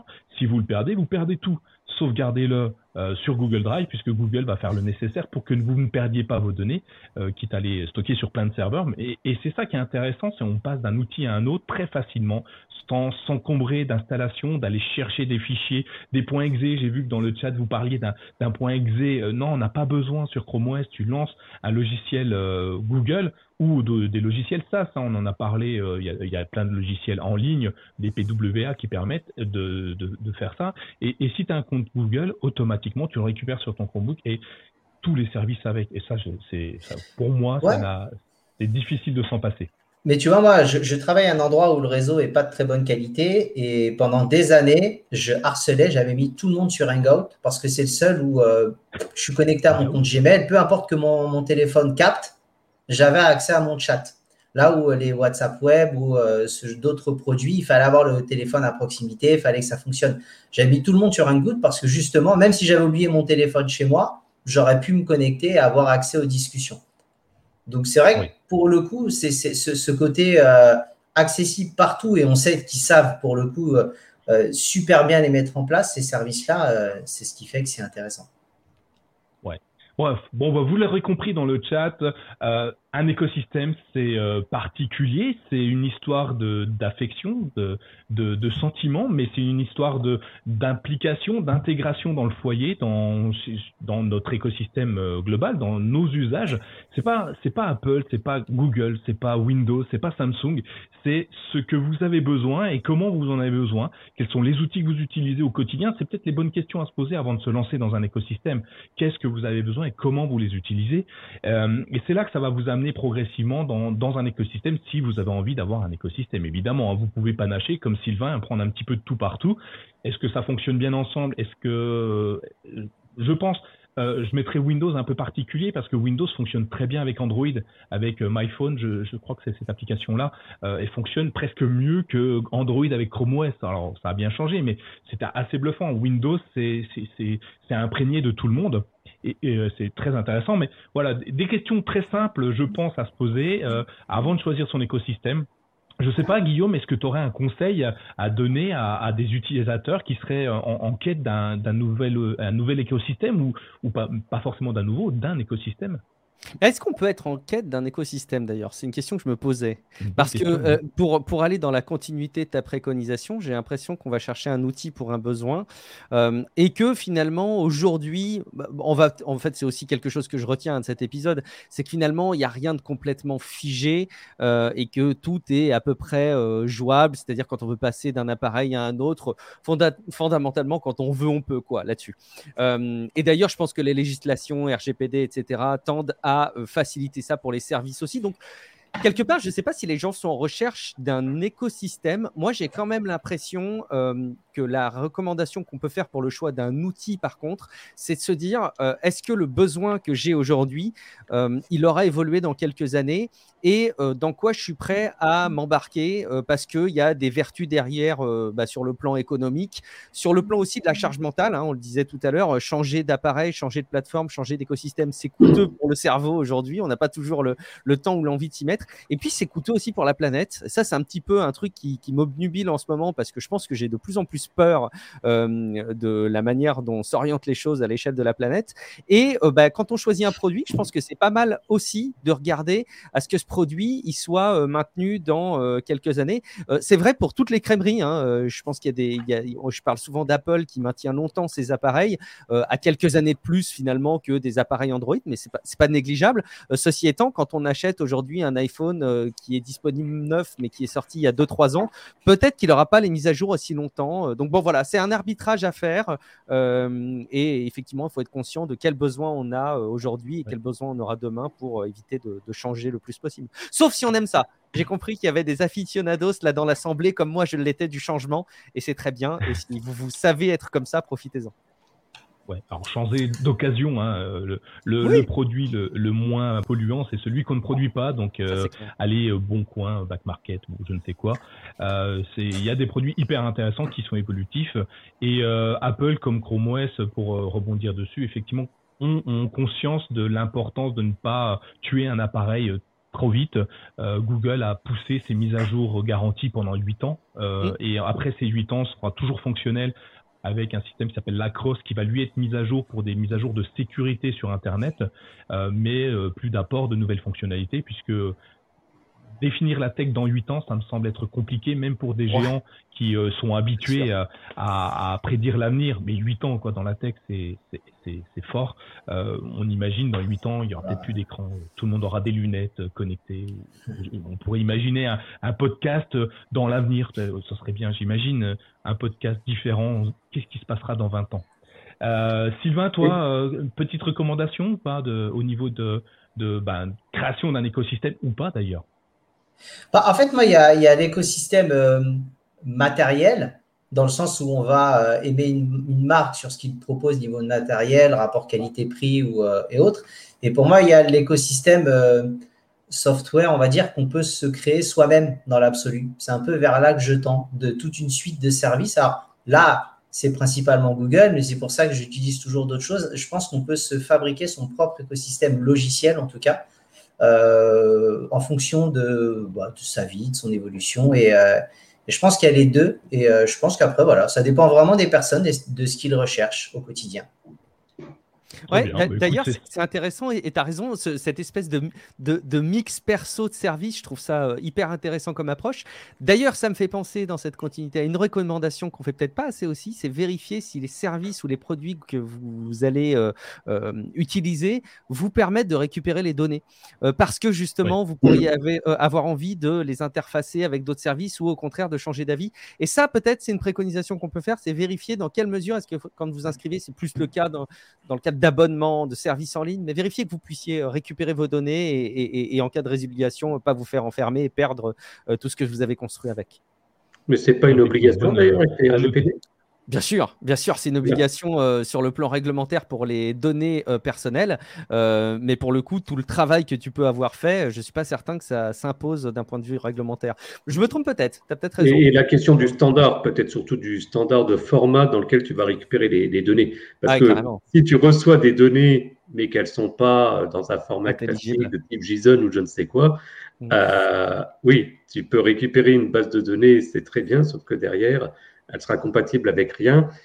Je pense que c'est des standards qui vont aussi se mettre en place au fur et à mesure pour justement permettre, comme tu dis, de passer d'un service à, l'autre, ce qui n'était pas gagné, parce que c'est souvent l'idée, sur base de la concurrence, de finalement tout faire pour que ce soit incompatible. Et de plus en plus, ça commence à, être l'inverse. Et, c'est bien hein, d'ailleurs, et tant mieux. Euh, je crois qu'on a fait le tour de, cette question, hein. question euh, vaste et complexe et euh, très intéressante avant de nous quitter, euh, parce que ce soir il n'y aura pas d'after show, hein, on va pas garder Guillaume pendant 8 heures hein, non plus, euh, donc euh, il nous fait l'immense honneur de, de, venir nous rejoindre ce soir, donc on va pas non plus en abuser. On va passer directement à nos coups de cœur. Oui, je sais, ça va surprendre nos auditeurs, hein, ils se disent mais non, d'habitude c'est à minuit qu'on a des coups de cœur. Eh ben, disons que c'est minuit. Et, et, du coup, ben, Guillaume, je vais, je vais te laisser la main. Tu as déjà, as déjà abordé tes, tes coups de cœur. Euh, alors du coup, je, te laisse nous donner ton, ou tes coups de cœur euh, que tu voudrais partager à l'ensemble de nos auditeurs. Ouais. Euh, je, suis, hyper touché en fait par l'approche et la présentation que tu fais. J'ai l'impression d'être vraiment quelqu'un d'exception. Je, pense pas que ce soit le cas, mais ça me fait, très très plaisir en tout cas. Euh, juste bah, pour effectivement parler des. des si ça te fait plaisir, ça nous fait plaisir. Hein. Ah bah, c'est de bonne guerre. Euh, ouais, moi, en, pensant au coup de cœur, et, ça m'a fait plaisir parce qu'en fait, ça fait belle durette que dans les podcasts euh, que j'anime ou que je co-anime, on n'est plus forcément dans les coups de cœur, on a des recommandations de séries d'applications ou dans Tech Café, on reste vraiment concentré sur la, tech. Du coup, ça me fait plaisir de m'attarder un petit peu sur des, petits coups de cœur. Euh, moi, il y a Notion qui est un service qu'on m'a matraqué pendant des années. On m'a dit, tu devrais essayer Notion. Notion, c'est trop bien, tu peux faire papa-maman avec. Et justement, par souci euh, de maintenir un écosystème et un parc de services qui fonctionnait bien pour moi, euh, je n'avais pas envie de tester euh, Notion. j'avais peur que ce soit beaucoup trop compliqué pour ce dont j'avais besoin. et en fait, j'ai pris le temps petit à petit d'apprécier Notion. c'est un service en ligne hein, qui fait sommairement de la prise de notes très granulaire, c'est-à-dire que vous allez pouvoir prendre des notes et puis imbriquer des notes dans des notes et éventuellement aussi changer un petit peu les différentes vues de ces informations pour euh, faire d'une seule et même information deux approches différentes. Vous allez avoir une liste de tâches, par exemple, et vous allez avoir la vue par tableau que les utilisateurs de Trello connaissent bien, avec la colonne des brouillons, la colonne des trucs en cours, la colonne des trucs terminés, archivés, etc. Mais cette même information, vous allez pouvoir la basculer dans une vue calendrier, par exemple. c'est hyper versatile ça rend euh, euh, l'approche parfois très compliquée parce qu'on peut faire tellement de choses qu'on se noie en quelques minutes dans les possibilités et dans les méandres de Notion. En tout cas, moi, je vous recommande d'y jeter un coup d'œil parce que c'est un service gratuit et qui permet vraiment de débloquer beaucoup de situations inextricables euh, d'organisation. Je vous recommande aussi, petit clin d'œil, à Shubham Sharma, qui est un YouTuber qui fait beaucoup de vidéos de Notion et qui en parle très régulièrement, qu'on a eu euh, l'immense plaisir de, recevoir dans Relife euh, en début d'année 2022. donc voilà, c'est vraiment mon coup de cœur, ma préconisation. Et je crois Office 365 et que les suites Google commencent à voir Notion comme un véritable concurrent pour eux et vont nécessairement s'inspirer de Notion pour faire évoluer leurs produits. Et ça, c'est très cool. Alors, bah, tu, je t'interromps. Déjà, je t'interromps parce que priorité au direct. On, on remercie à Tutech Credit qui euh, finance le, le, podcast, mais lui pas par Patreon, euh, directement en, en, nous faisant un, un, don sur YouTube. Alors merci à toi, euh, comme il le dit, lors de financer ce super podcast si c'est lui qui le dit, c'est que c'est forcément vrai. Hein. C'est, euh, c'est d'ailleurs le meilleur de la soirée. Euh, merci à toi, Tutech. euh, pour, euh, pour rebondir sur Notion et sur les, les concurrents de Notion, je ne sais pas si vous l'avez vu sur Google Doc. vous avez la possibilité maintenant, un peu à la façon de Notion, d'appeler des fonctionnalités, d'insérer des fonctionnalités directement dans votre Google Doc. sur Notion, vous faites le, alors je crois que c'est le anti-slash pour appeler ah, c'est le slash, pardon, c'est le slash pour appeler des fonctionnalités, pour rajouter des, petites rubriques. Et eh ben sur euh, sur Google Doc, vous faites le arrobase et c'est super bien fait parce que vous allez pouvoir aller chercher plein de petites choses hyper intéressantes. Typiquement, là, euh, euh, dans la, préparation du podcast, je me suis amusé. Vous faites arrobase et vous pouvez ajouter un commentaire avec la préparation du podcast et le mail que je vous ai envoyé, euh, ça fait des tableaux, des checklists automatiques. Vous pouvez rajouter donc des notes de réunion, des brouillons d'email, des feuilles de route et les feuilles de route façon Google Maps. On en parlait tout à l'heure, Guillaume. Tu peux intégrer Google Maps dedans et tu peux même intégrer des fichiers Excel, enfin Google Sheets et, euh, et, autres. Et effectivement, on voit que, euh, que Notion euh, fait, fait de l'ombre, pas encore tout à fait, mais pas mal quand même euh, au grand et euh, Google s'en intéresse beaucoup. Pardon, Petite aparté un peu longue. Non, non, mais en plus, c'est hyper à propos. Effectivement, il y a cette insertion de blocs et en plus, on peut après euh, déplacer les blocs. Ça fait vraiment beaucoup penser à, Notion. Euh, effectivement, peut-être la, différence principale, mais il leur faudra pas beaucoup de travail à Google pour, euh, pour, pour faire évoluer ça. C'est qu'une fois qu'on a créé un tableau avec différentes tâches, par exemple, avec ces fonctionnalités-là, il n'est pas possible de transformer cette donnée pour faire en sorte que ce soit visible dans un calendrier. En tout cas, à l'heure actuelle, mais je suis à peu près persuadé qu'il y a une mise à jour dans quelques semaines qui va arriver qui le permettra. Et c'est très bien. Euh, et puis après le travail, parce que ça c'est du boulot, hein, Notion, c'est du plaisir, mais c'est beaucoup de, travail et d'organisation qu'on peut faire avec. Eh ben, je voulais juste aussi mentionner un autre coup de cœur qui est vraiment un, coup de cœur euh, ludique. Je suis revenu dans euh, les vieilles marmites qui font les meilleures soupes, c'est les jeux d'échecs. Et en fait, euh, j'ai réinstallé, je l'avais installé il y a longtemps, chess.com, l'application qu'en fait vous trouvez. Là aussi, ça peut être un écosystème des jeux d'échecs sur n'importe quel navigateur ou sur n'importe quelle application. Et en fait, je suis toujours bluffé par deux choses. Les échecs en soi qui euh, sont juste un jeu euh, hyper ancien mais avec une richesse de dingue et qui permet de se poser plein de questions et, où en fait euh, n'importe qui, quel que soit son niveau, peut y trouver du plaisir. Donc ça vraiment, j'adore. Le service de chess.com permet en plus de jouer avec des illustres inconnus ou avec des amis. donc ça c'est ça c'est vraiment top. Et donc voilà, je vous recommande tout simplement chess.com si jamais vous avez envie de découvrir ou de redécouvrir le jeu d'échecs et peut-être découvrir des nouvelles sensations euh, c'est pas celui-ci où il y a les, les Hello avec les, les cotes, les classements, et on peut même jouer contre des, streamers ou youtubeurs connus, un bot de, de, ce streamer-là ou du youtubeur, je crois. Hein, ouais, je crois, que c'est ça permet. Alors, je l'ai jamais fait, mais je crois que c'est effectivement celui-ci qui, qui, permet ça. Il y a un, un, système de classement. Alors, euh, ça reste en fait un nombre de points. Vous gagnez des points quand vous gagnez des matchs et vous perdez des points quand vous perdez des matchs. Et euh, ouais, en fait, c'est hyper complet et, la version euh, gratuite euh, est, très, très, très complète, très riche, avec des ressources qui vous permettent de progresser en plus. Vous pouvez analyser vos parties après coup et vous dire tiens, à cet endroit-là, l'ordi me recommande plutôt de faire ça plutôt que d'avoir fait ça. très, très riche et, et très intéressant intellectuellement, je trouve écoute, on va se lancer dessus. Je vais le mettre dans mon Notion, jouer à Cheese. Euh, ça va être hyper sympa euh, si j'arrive à, le coller euh, dans mes différents dans mes différents rendez-vous. Merci pour ces coups de cœur, Guillaume, deux qu'on apprécie forcément. du coup, on va rester dans le jeu. Tiens, ça, peut être intéressant. Thierry, dis-moi, quel est ton coup de cœur? Alors, le coup de cœur, j'étais obligé de, prendre ce coup de cœur-là parce que j'avais découvert via le, compte Twitter de, de, Guillaume, justement, qui est donc l'application Sutom, et où d'ailleurs j'ai un doute, je crois que c'était par ton podcast Guillaume, corrige-moi si je me trompe, mais que tu avais eu l'occasion d'interviewer le créateur de Sutom. Oui, tout à fait, j'avais échangé avec euh, la personne qui l'a développé. Ouais.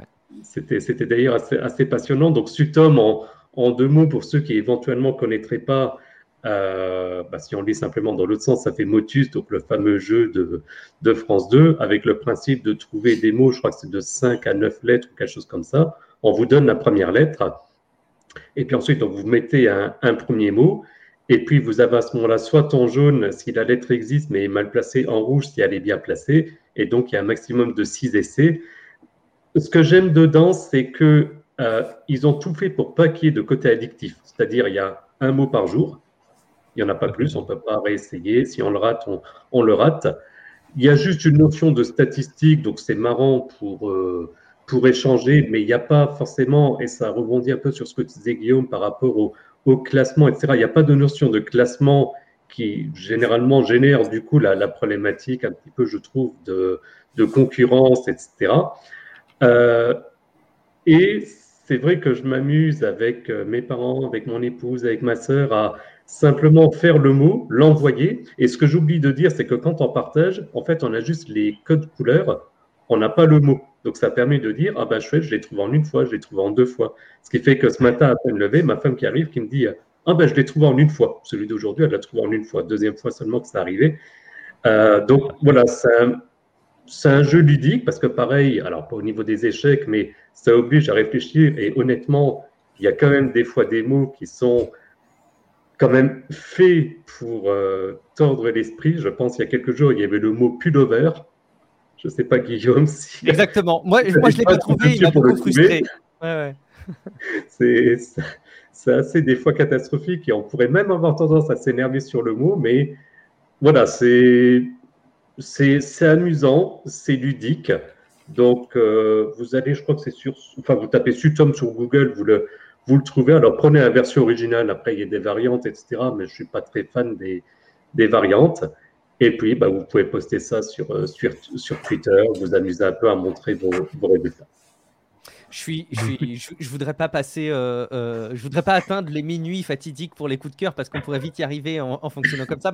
Mais, je suis euh, à chaque fois, je peux pas m'empêcher de raconter tout, ce qui se passe derrière Sutom. C'est une adaptation en français d'un jeu américain qui a vachement circulé sur les réseaux sociaux en début d'année qui s'appelle Wordle. La légende veut que ce soit un vieux monsieur qui adorait les jeux de mots avec sa femme, qui allait tomber malade, il pouvait plus se voir et avec les confinements, il a développé ça pour qu'il puisse jouer à l'équivalent donc de Sutom que tu viens de décrire, Thierry, euh, mais en anglais. je pense qu'il y, a beaucoup euh, d'éléments artificiels derrière cette légende, mais il n'empêche que ça a vachement bien marché au point que ça a été racheté. On ne connaît pas exactement le montant, mais c'est plusieurs millions de dollars. Wordle a été racheté par euh, le New York Times.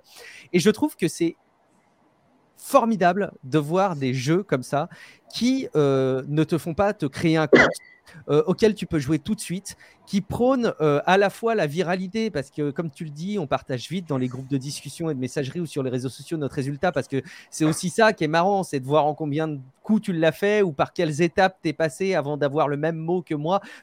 comme on a tous le même mot euh, chaque jour, euh, c'est ce qui donne ce côté hyper humain et en même temps sans les travers de tous les réseaux sociaux qu'on peut connaître aujourd'hui.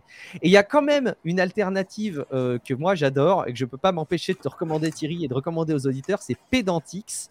Vous pouvez chercher, en fait, il y a deux euh, jeux analogues à Sutom qui sont disponibles, qui sont sur le même principe. Il y a Semantics et Pedantix qui sont dispo sur la même page. Alors, Semantics, c'est hyper particulier, c'est trouver le mot par proximité sémantique. Donc, vous pouvez ah n'importe quel mot et il va vous donner la proximité sémantique avec le mot mystère à trouver du jour. Donc, ce qui donne parfois des recherches hyper alambiquées, très bizarres, mais c'est vraiment captivant. Il y a des articles entiers qui parlent des gens qui jouent à ce jeu-là chaque jour. C'est euh, vraiment captivant. Et il y a Pedantix qui est euh, le fait de trouver une page Wikipédia. Donc vous avez une page Wikipédia où tous les mots ont été piffés, noircis, un peu comme un rapport secret du FBI, et euh, vous tapez des mots et si jamais vous trouvez le bon mot, bah, ça euh, dévoile tous les mots cachés en noir et ça les remplace par le mot que vous, avez suggéré. Ou là aussi, ça, le, ça, ramène par proximité sémantique à trouver euh, petit à petit les mots. Alors là, il y a des, parfois des constructeurs de vieilles charrettes euh, du 15e siècle que personne connaît. Donc là, les pages sont vraiment frustrantes et, et, on ne trouve pas qui c'est et on y a passé trop de temps. Et parfois, on trouve un pays, un fleuve, ça peut être un film, ça peut être un courant littéraire. C'est génial. Et, pour finir sur Sutom par rapport à ce que tu disais, ce qui est magique aussi, c'est que j'ai l'impression, en tout cas en me basant sur Twitter, que les gens jouent le jeu. C'est-à-dire qu'on, alors ça doit certainement exister, mais les gens balancent pas le résultat en disant, ah bah le mot c'était tel truc. Et il y a même des sites, j'ai vu ça par hasard quand j'ai bloqué sur un mot où je me suis dit, allez, je vais quand même regarder par curiosité. Il y a des sites qui donnent des indices, mais qui vont jusqu'à masquer, il faut vraiment cliquer pour voir le mot, alors qu'on pourrait se dire, souvent des cas comme ça, on a très vite des, euh, moi j'appellerais ça des, haters qui, euh, qui s'amuseraient à, profiter de quelque chose qui, qui, fonctionne pour tout de suite le détruire. Et en fait, c'est assez beau de voir que cette mentalité reste. Il y a presque un côté magique. Et ça avait d'ailleurs, et je vais m'arrêter là parce que sinon on va en parler pendant une heure, euh, mais si ma mémoire est bonne, le créateur avait expliqué qu'il avait été contacté par la production de Motus qui voulait euh, quelque part interdire le jeu, vouloir lancer des avocats, un procès, toute l'histoire. Et il a pas cédé en disant très bien, j'arrête. Et il y a eu toute une réaction des réseaux sociaux, mais sur le coup la positive, en disant non, mais hors de question d'arrêter. Et je me souviens quand j'ai appris, ma femme et moi, on était là en disant mais non, ils vont pas arrêter, c'est quoi cette histoire? Et au finalement, il y a eu le gain de cause où les avocats de France Télévisions ont dit non, bon, c'est bon, on arrête. C'est exactement ça c'est excellent. Hein. Mais c'est une, belle initiative, en, plus française. Enfin, ça a été, il a, il a vite fait euh, l'adaptation française. C'est inspiré évidemment des, des, choses que nous connaissions et tout le monde joue le jeu et c'est vraiment bluffant. On voit encore une fois que Internet, il y a du bon dans Internet. C'est pas tout mauvais. C'est euh, et, et c'est toujours encourageant de se dire que finalement, euh, bah, on trouve toujours des gens avec qui échanger, avec qui discuter et puis et puis tout, tout ça c'est plutôt positif. Euh, merci Thierry pour, euh, pour ton coup de cœur. Euh, Sylvain, toi, pareil, c'est un petit peu le jeu hein, finalement. Tu t'amuses un petit peu, mais toi, tu es plus dans l'art, tu es plus dans, dans l'évolution. ouais, alors vous, vous, connaissez ma notion des, des coups de cœur. vous allez vous dire qu'est-ce que je vais encore balancer? C'est soit artistique, soit ça ne sert strictement à rien, mais c'est drôle. là, pour le coup, ce soir, c'est artistique. je ne sais pas si vous connaissez hitmy.art. je vais vous mettre le lien. Euh, dans, le, dans le chat YouTube. En gros, c'est un site qui est pas mal. C'est que si vous avez l'habitude de gribouiller euh, sur, euh, sur les tables ou quand vous êtes en cours et que vous aimez bien encore le, dessin papier, bah, ce site est fait pour vous. Vous pouvez télécharger des templates, donc en gros avec différentes cases, différentes tailles. Et en fait, vous allez pouvoir les imprimer et colorier dedans. Et euh, une fois que vous l'avez fait, vous avez un, uploadé, vous pouvez télécharger sur le site et mettre à disposition votre fichier une fois que vous l'avez scanné ou pris en photo. Et le site va vous générer un GIF de vos productions artistiques euh, faites euh, donc avec vos dessins papier pour le coup. Donc on sort un peu du numérique, on garde quand même, on, revient un peu à, l'origine. Et ce qui est ultra sympa, c'est que vous pouvez juste faire un petit GIF, mais en poussant le concept à l'extrême, on peut même en faire un dessin animé dans l'absolu. On pourrait même faire une petite euh, bande dessinée, mais qui serait vraiment un mélange de voilà avec des bulles euh, vraiment écrites à la main et ça pourrait faire un, style vraiment très sympa. Et ça peut faire son propre gif avec le dessin de ses enfants par exemple. Si on dit aux enfants bah, fais-moi un petit dessin ou un, chacun des enfants fait un dessin dans une des cases bah, ça peut faire un, souvenir numérique euh, qui pour moi je trouve très sympa. Et j'ai découvert ça sur le site de Corben donc merci à lui voilà je, lui rends en tout cas la découverte je ne sais pas ce que vous en pensez. Moi, je l'utilisais, enfin, je le connaissais déjà et euh, je me suis amusé à le faire avec mon fils. C'est assez amusant parce que à, son âge, c'est des bonhommes ronds avec des bâtons pour les doigts et, et des jambes, toi. Mais euh, ça donne un côté hyper amusant et, et la finalité est intéressante parce qu'en fait, il voit une œuvre évoluer en fonction de ce que lui a produit. Et, euh, et du coup, la, prochaine, la prochaine étape, c'est on le refait, mais cette fois, tu le fais mieux parce que tu vois, tu as loupé à un moment le petit bonhomme. Ben, c'est bizarre qu'est-ce qui s'est passé? Une case, il n'y avait plus rien, il était vide. Donc il a, repris son dessin, il a refait un dessin, et on a fait une évolution un peu plus sympathique, et euh, ça lui a donné euh, le, l'impression des mouvements euh, qui, qui n'avait pas forcément à l'époque. Hein. Maintenant, ça va mieux. Hein. Il a grandi, il a 21 ans. Non, euh, euh, et, c'est assez intéressant. Et, et euh, je ne sais pas si je l'ai. il est sur mon drive. Il faudrait que je le retrouve. Mais si je vous le retrouve, je vous le donnerai. Vous verrez, c'est assez amusant. Alors, évidemment, c'est le plus beau dessin du monde. Hein. Il n'y a pas photo.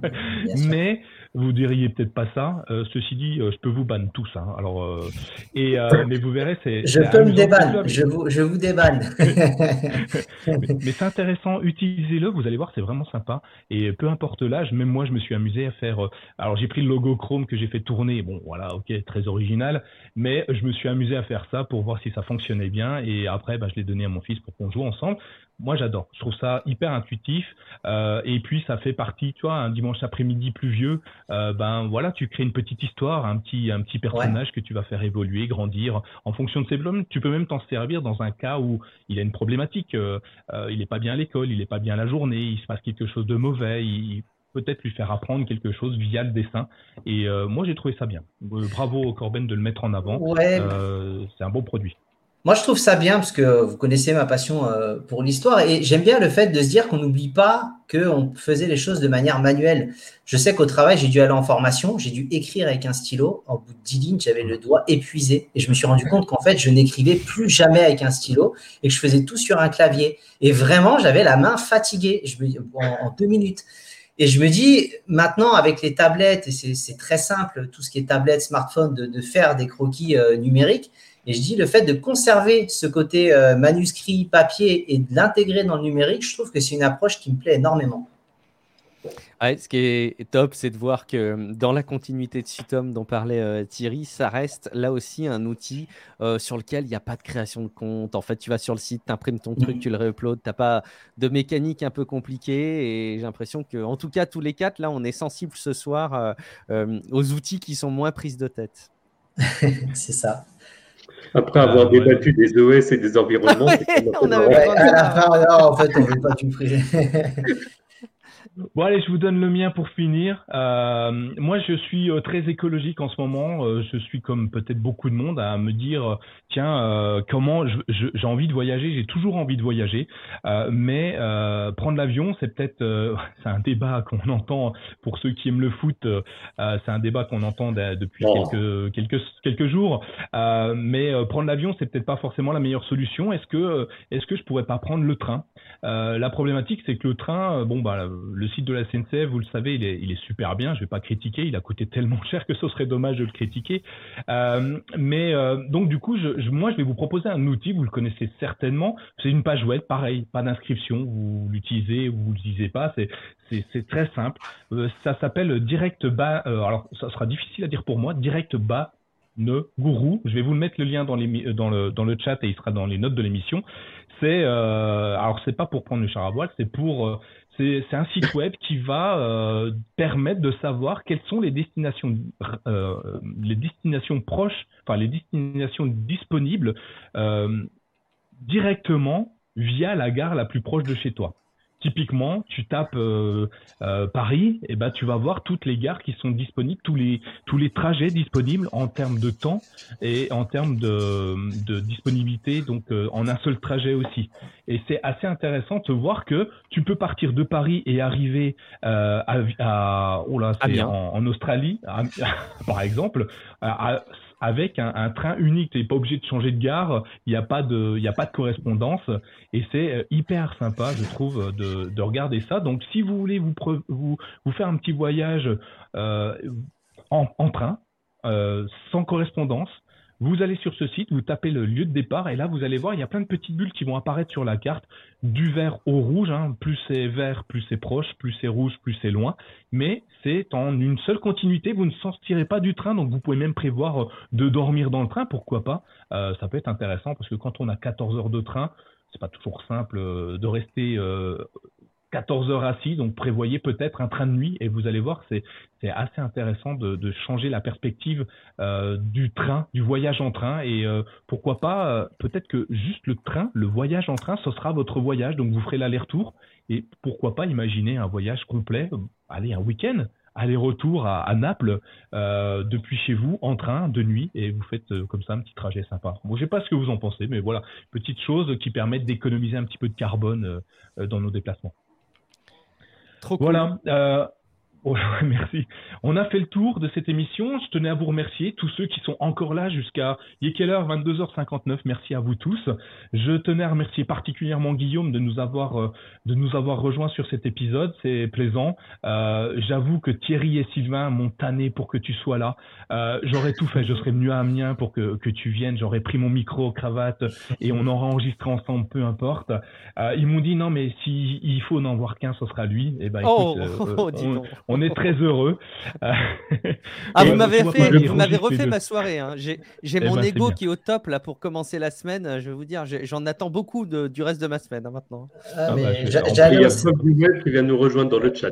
C'est ça. Non, mais j'allais au stade d'Amiens justement pour me rapprocher petit à petit de Guillaume. C'était une petite pression. Eh ben, Allons boire une bière un soir euh, à Saint-Leu euh, avant un ah. match de l'ASC. Hein, Avec plaisir.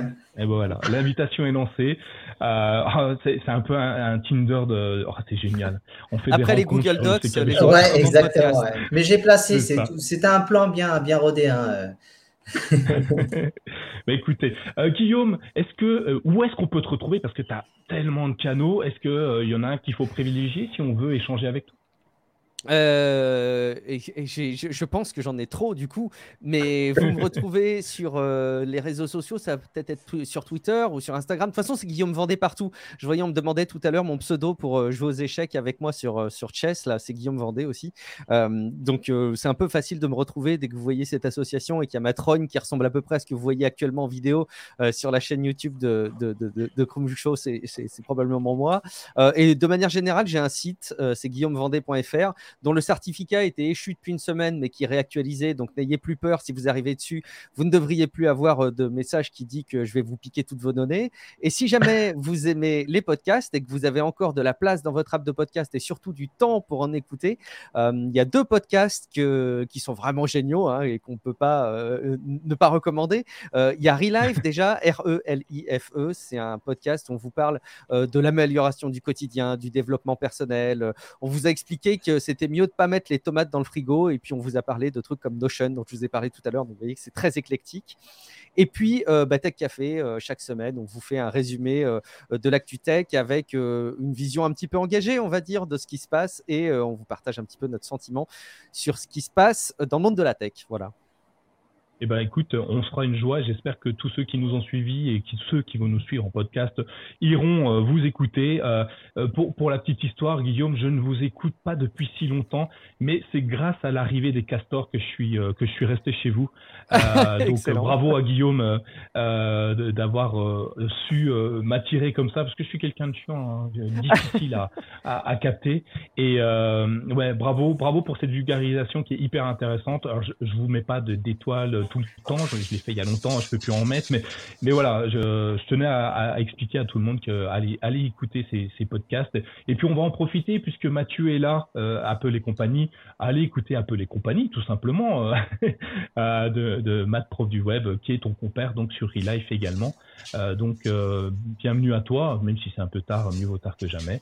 Euh, et puis nous, on se retrouve ben, tous les 15 jours sur le CKB Show, évidemment, et vous nous retrouvez tous les jours, tous les, tous les matins à 8 heures avec un article minimum sur mychromebook.fr. Si vous voulez échanger avec nous, et entre vous, on a le salon Discord, je vous l'ai dit, le, lien est dans les notes de l'émission. Je vais y arriver, il se fait tard, hein, ça se sent.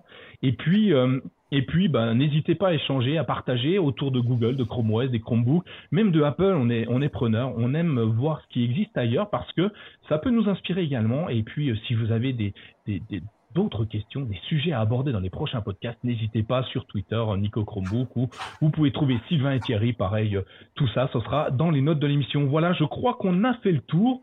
Euh, merci Guillaume, merci Sylvain, merci à vous, merci, pour l'invite, c'est cool. Bah, C'était avec plaisir et puis euh, peut-être un autre jour, peut-être un an, on fera un bilan. Est-ce que tu auras changé? Est-ce que tu seras passé sur, sur Chrome OS On ne sait pas.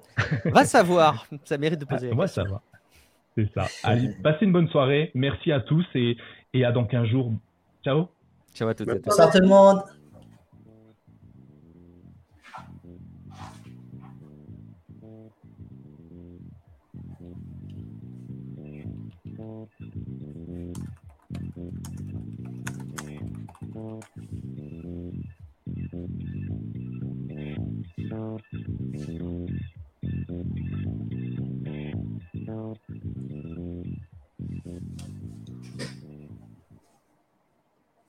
Vous pouvez à présent réactiver vos assistants personnels et retourner à votre vie, que vous ne verrez peut-être plus comme avant.